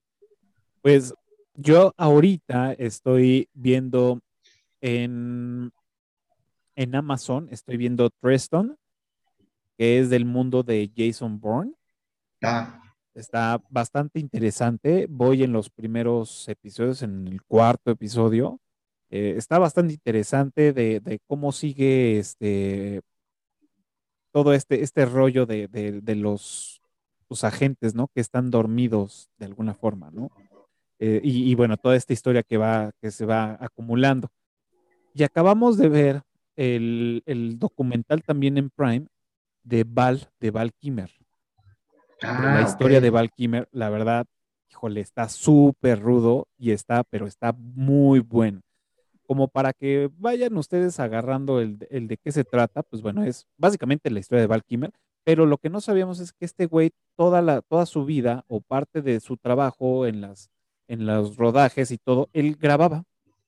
Entonces tienen una videoteca enorme en el cual se va agarrando este, pues, parte de su vida y cómo se va contando este, desde que pues inició en el tema de, las, de las películas, obras de teatro, desde que pues, su hermano, desde que grababan desde chiquitos, hasta pues ahorita, ¿no? De grande que el señor pues le dio cáncer aquí en la tráquea, esófago, no, no, no sé. Y pues es un pedo porque pues, tiene su botoncito como para hablar y poder respirar, ¿no? Entonces te va platicando toda esta historia y es bastante fuerte, pero de verdad el documental les quedó impecable. O sea, totalmente recomendable, está en Amazon Prime y se llama Val que aparte es uno de los, o sea, yo a este lo, lo, reconozco por la película de Top Secret, que es una de mis películas de comedia favoritas de toda la historia. Y bueno, también pues como Batman, ¿no? Que pues bueno, o sea, ser Batman. Sale Robert Downey Jr.? No, según yo, bueno, no estoy seguro, pero según yo no. Eh, o sea, sale este güey como el principal y es en, la, en, la, en la Francia ocupada por los nazis. Está, muy cagada. Así que si tienen chance de verla, véanla. Se llama Top Secret con Val Pues bueno, ahí están ya las recomendaciones. Y ya por último, pues ahora sí, este, pues muchas gracias por, por haber venido, por estar aquí con nosotros, por iluminarnos con su sapiencia, sabiduría y, su, y, ser fans de, pues bueno, de, de, los cazafantasmas y platicarnos un poco más de, pues de la historia que hay detrás. Y pues ahora es el momento de que se despidan. Si quieren mencionar redes sociales, proyectos o lo que sea, pues es el comercial, es el momento. Así que pues adelante. Ok, pues yo. Este, pues muchas gracias, Cafa, eh, Tony, Memo, Omar, un gustazo. Eh, gracias por la invitación nuevamente. Amigos, amigas, amigues, como les dé su regalada gana. Escojan su pronombre. Escojan el que el mejor les acomode. Y pues bueno, nos vemos en el próximo episodio. Gracias, Ro. Eh, bueno, igual, Cafa, muchas gracias. Siempre es un buen pretexto para volver a ver películas y clásicos. O en este caso, amarrarlos con una que está muy buena en el cine. Y este, y bueno, redes sociales, chismes, chistes y debrayes en arroba MemoMB, Twitter e Instagram. Y este, y pues por aquí andamos. Perfecto, muchas gracias, Memo. Pues gracias, Cafa, como siempre, por, por invitarme y, darnos chance de, platicar y de reírnos y de pasarla a gusto aquí hablando de, de, todo lo que nos gusta. Este, yo en redes sociales como en Twitter, arroba Tony Gorignac, en, en Instagram, Tony Gorignac también. Y para que chequen ahí lo de los cursos que traemos, ahorita estamos a la mitad del curso Stephen King. Vamos a dar un curso eh, de regalo de Navidad 27 y 28 de diciembre eh, vamos a hablar sobre monstruos navideños y sobre el origen de las tradiciones navideñas, que es bastante más oscuro de lo que uno pudiera pensar. Eso de pasa en la tierra a los hombres no aplica. Entonces, este, está muy interesante. Ese curso lo dimos el año pasado y nos lo, nos lo pidieron de nuevo. Entonces, lo vamos, a, lo vamos a dar ahora 27 y 28. Y estamos iniciando también con el curso de continuando el de los ochentas que acabamos de terminar, pues ahora vamos a empezar el de, de cine de los noventas con música, cine, eh, deportes, eh, videojuegos, o sea, todo, toda la cultura pop de la década. Este, ahí estaremos hablando de ella. Entonces están cordialmente invitados todos este, el día que quieran y pues por ahí nos estamos viendo. Muchas gracias, Cafa. gracias a ti. Igual, Cafá, muchísimas gracias de, darle sentido a, tantas horas de televisión y cine. y, y, esta obsesiva compulsión por enterarte de más de lo que hubo atrás de la película y de todos los chismes de producción. Eh, en redes sociales soy Omar López Rincón, Twitter, Instagram, Facebook y en YouTube, este, Omar Acecas, Arte y Tecnología. Ahí encuentran cosas de... Eh, de, inteligencia artificial y de sonido y de música y algo que estoy preparando para el año que entra ahí para los programadores y también para los que les guste leer hay algunas cosillas ahí. Perfecto. Pues bueno, muchas gracias por, por haber venido, por acudir al llamado. Este, pues ya saben, nos pueden encontrar en todas las redes sociales como desde el cine y pues también aquí donde inició todo en YouTube y si ya llegaron a este momento, pues háganos el paro y suscríbanse, denle pulgar arriba y píquenle a la campanita, que de verdad nos sirve muchísimo para seguir aquí produciendo y haciendo y pues, echando el coto y hacer más grande esta comunidad.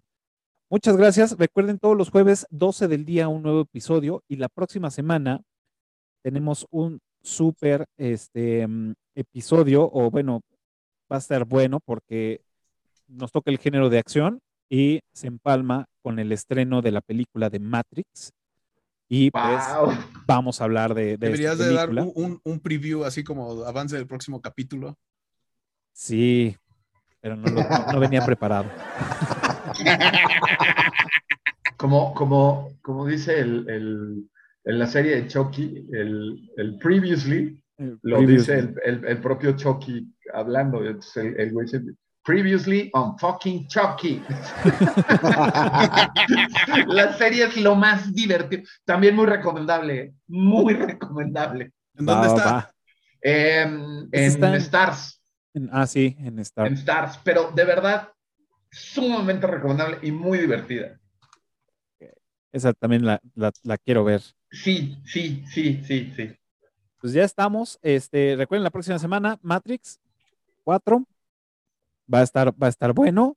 Y pues ahora sí, señores, muchas gracias por haber venido. Omar, Memo, Ro, profe Tony, muchas gracias por haber compartido con nosotros. Y gracias, gracias. El próximo jueves. Cuídense mucho. Chao.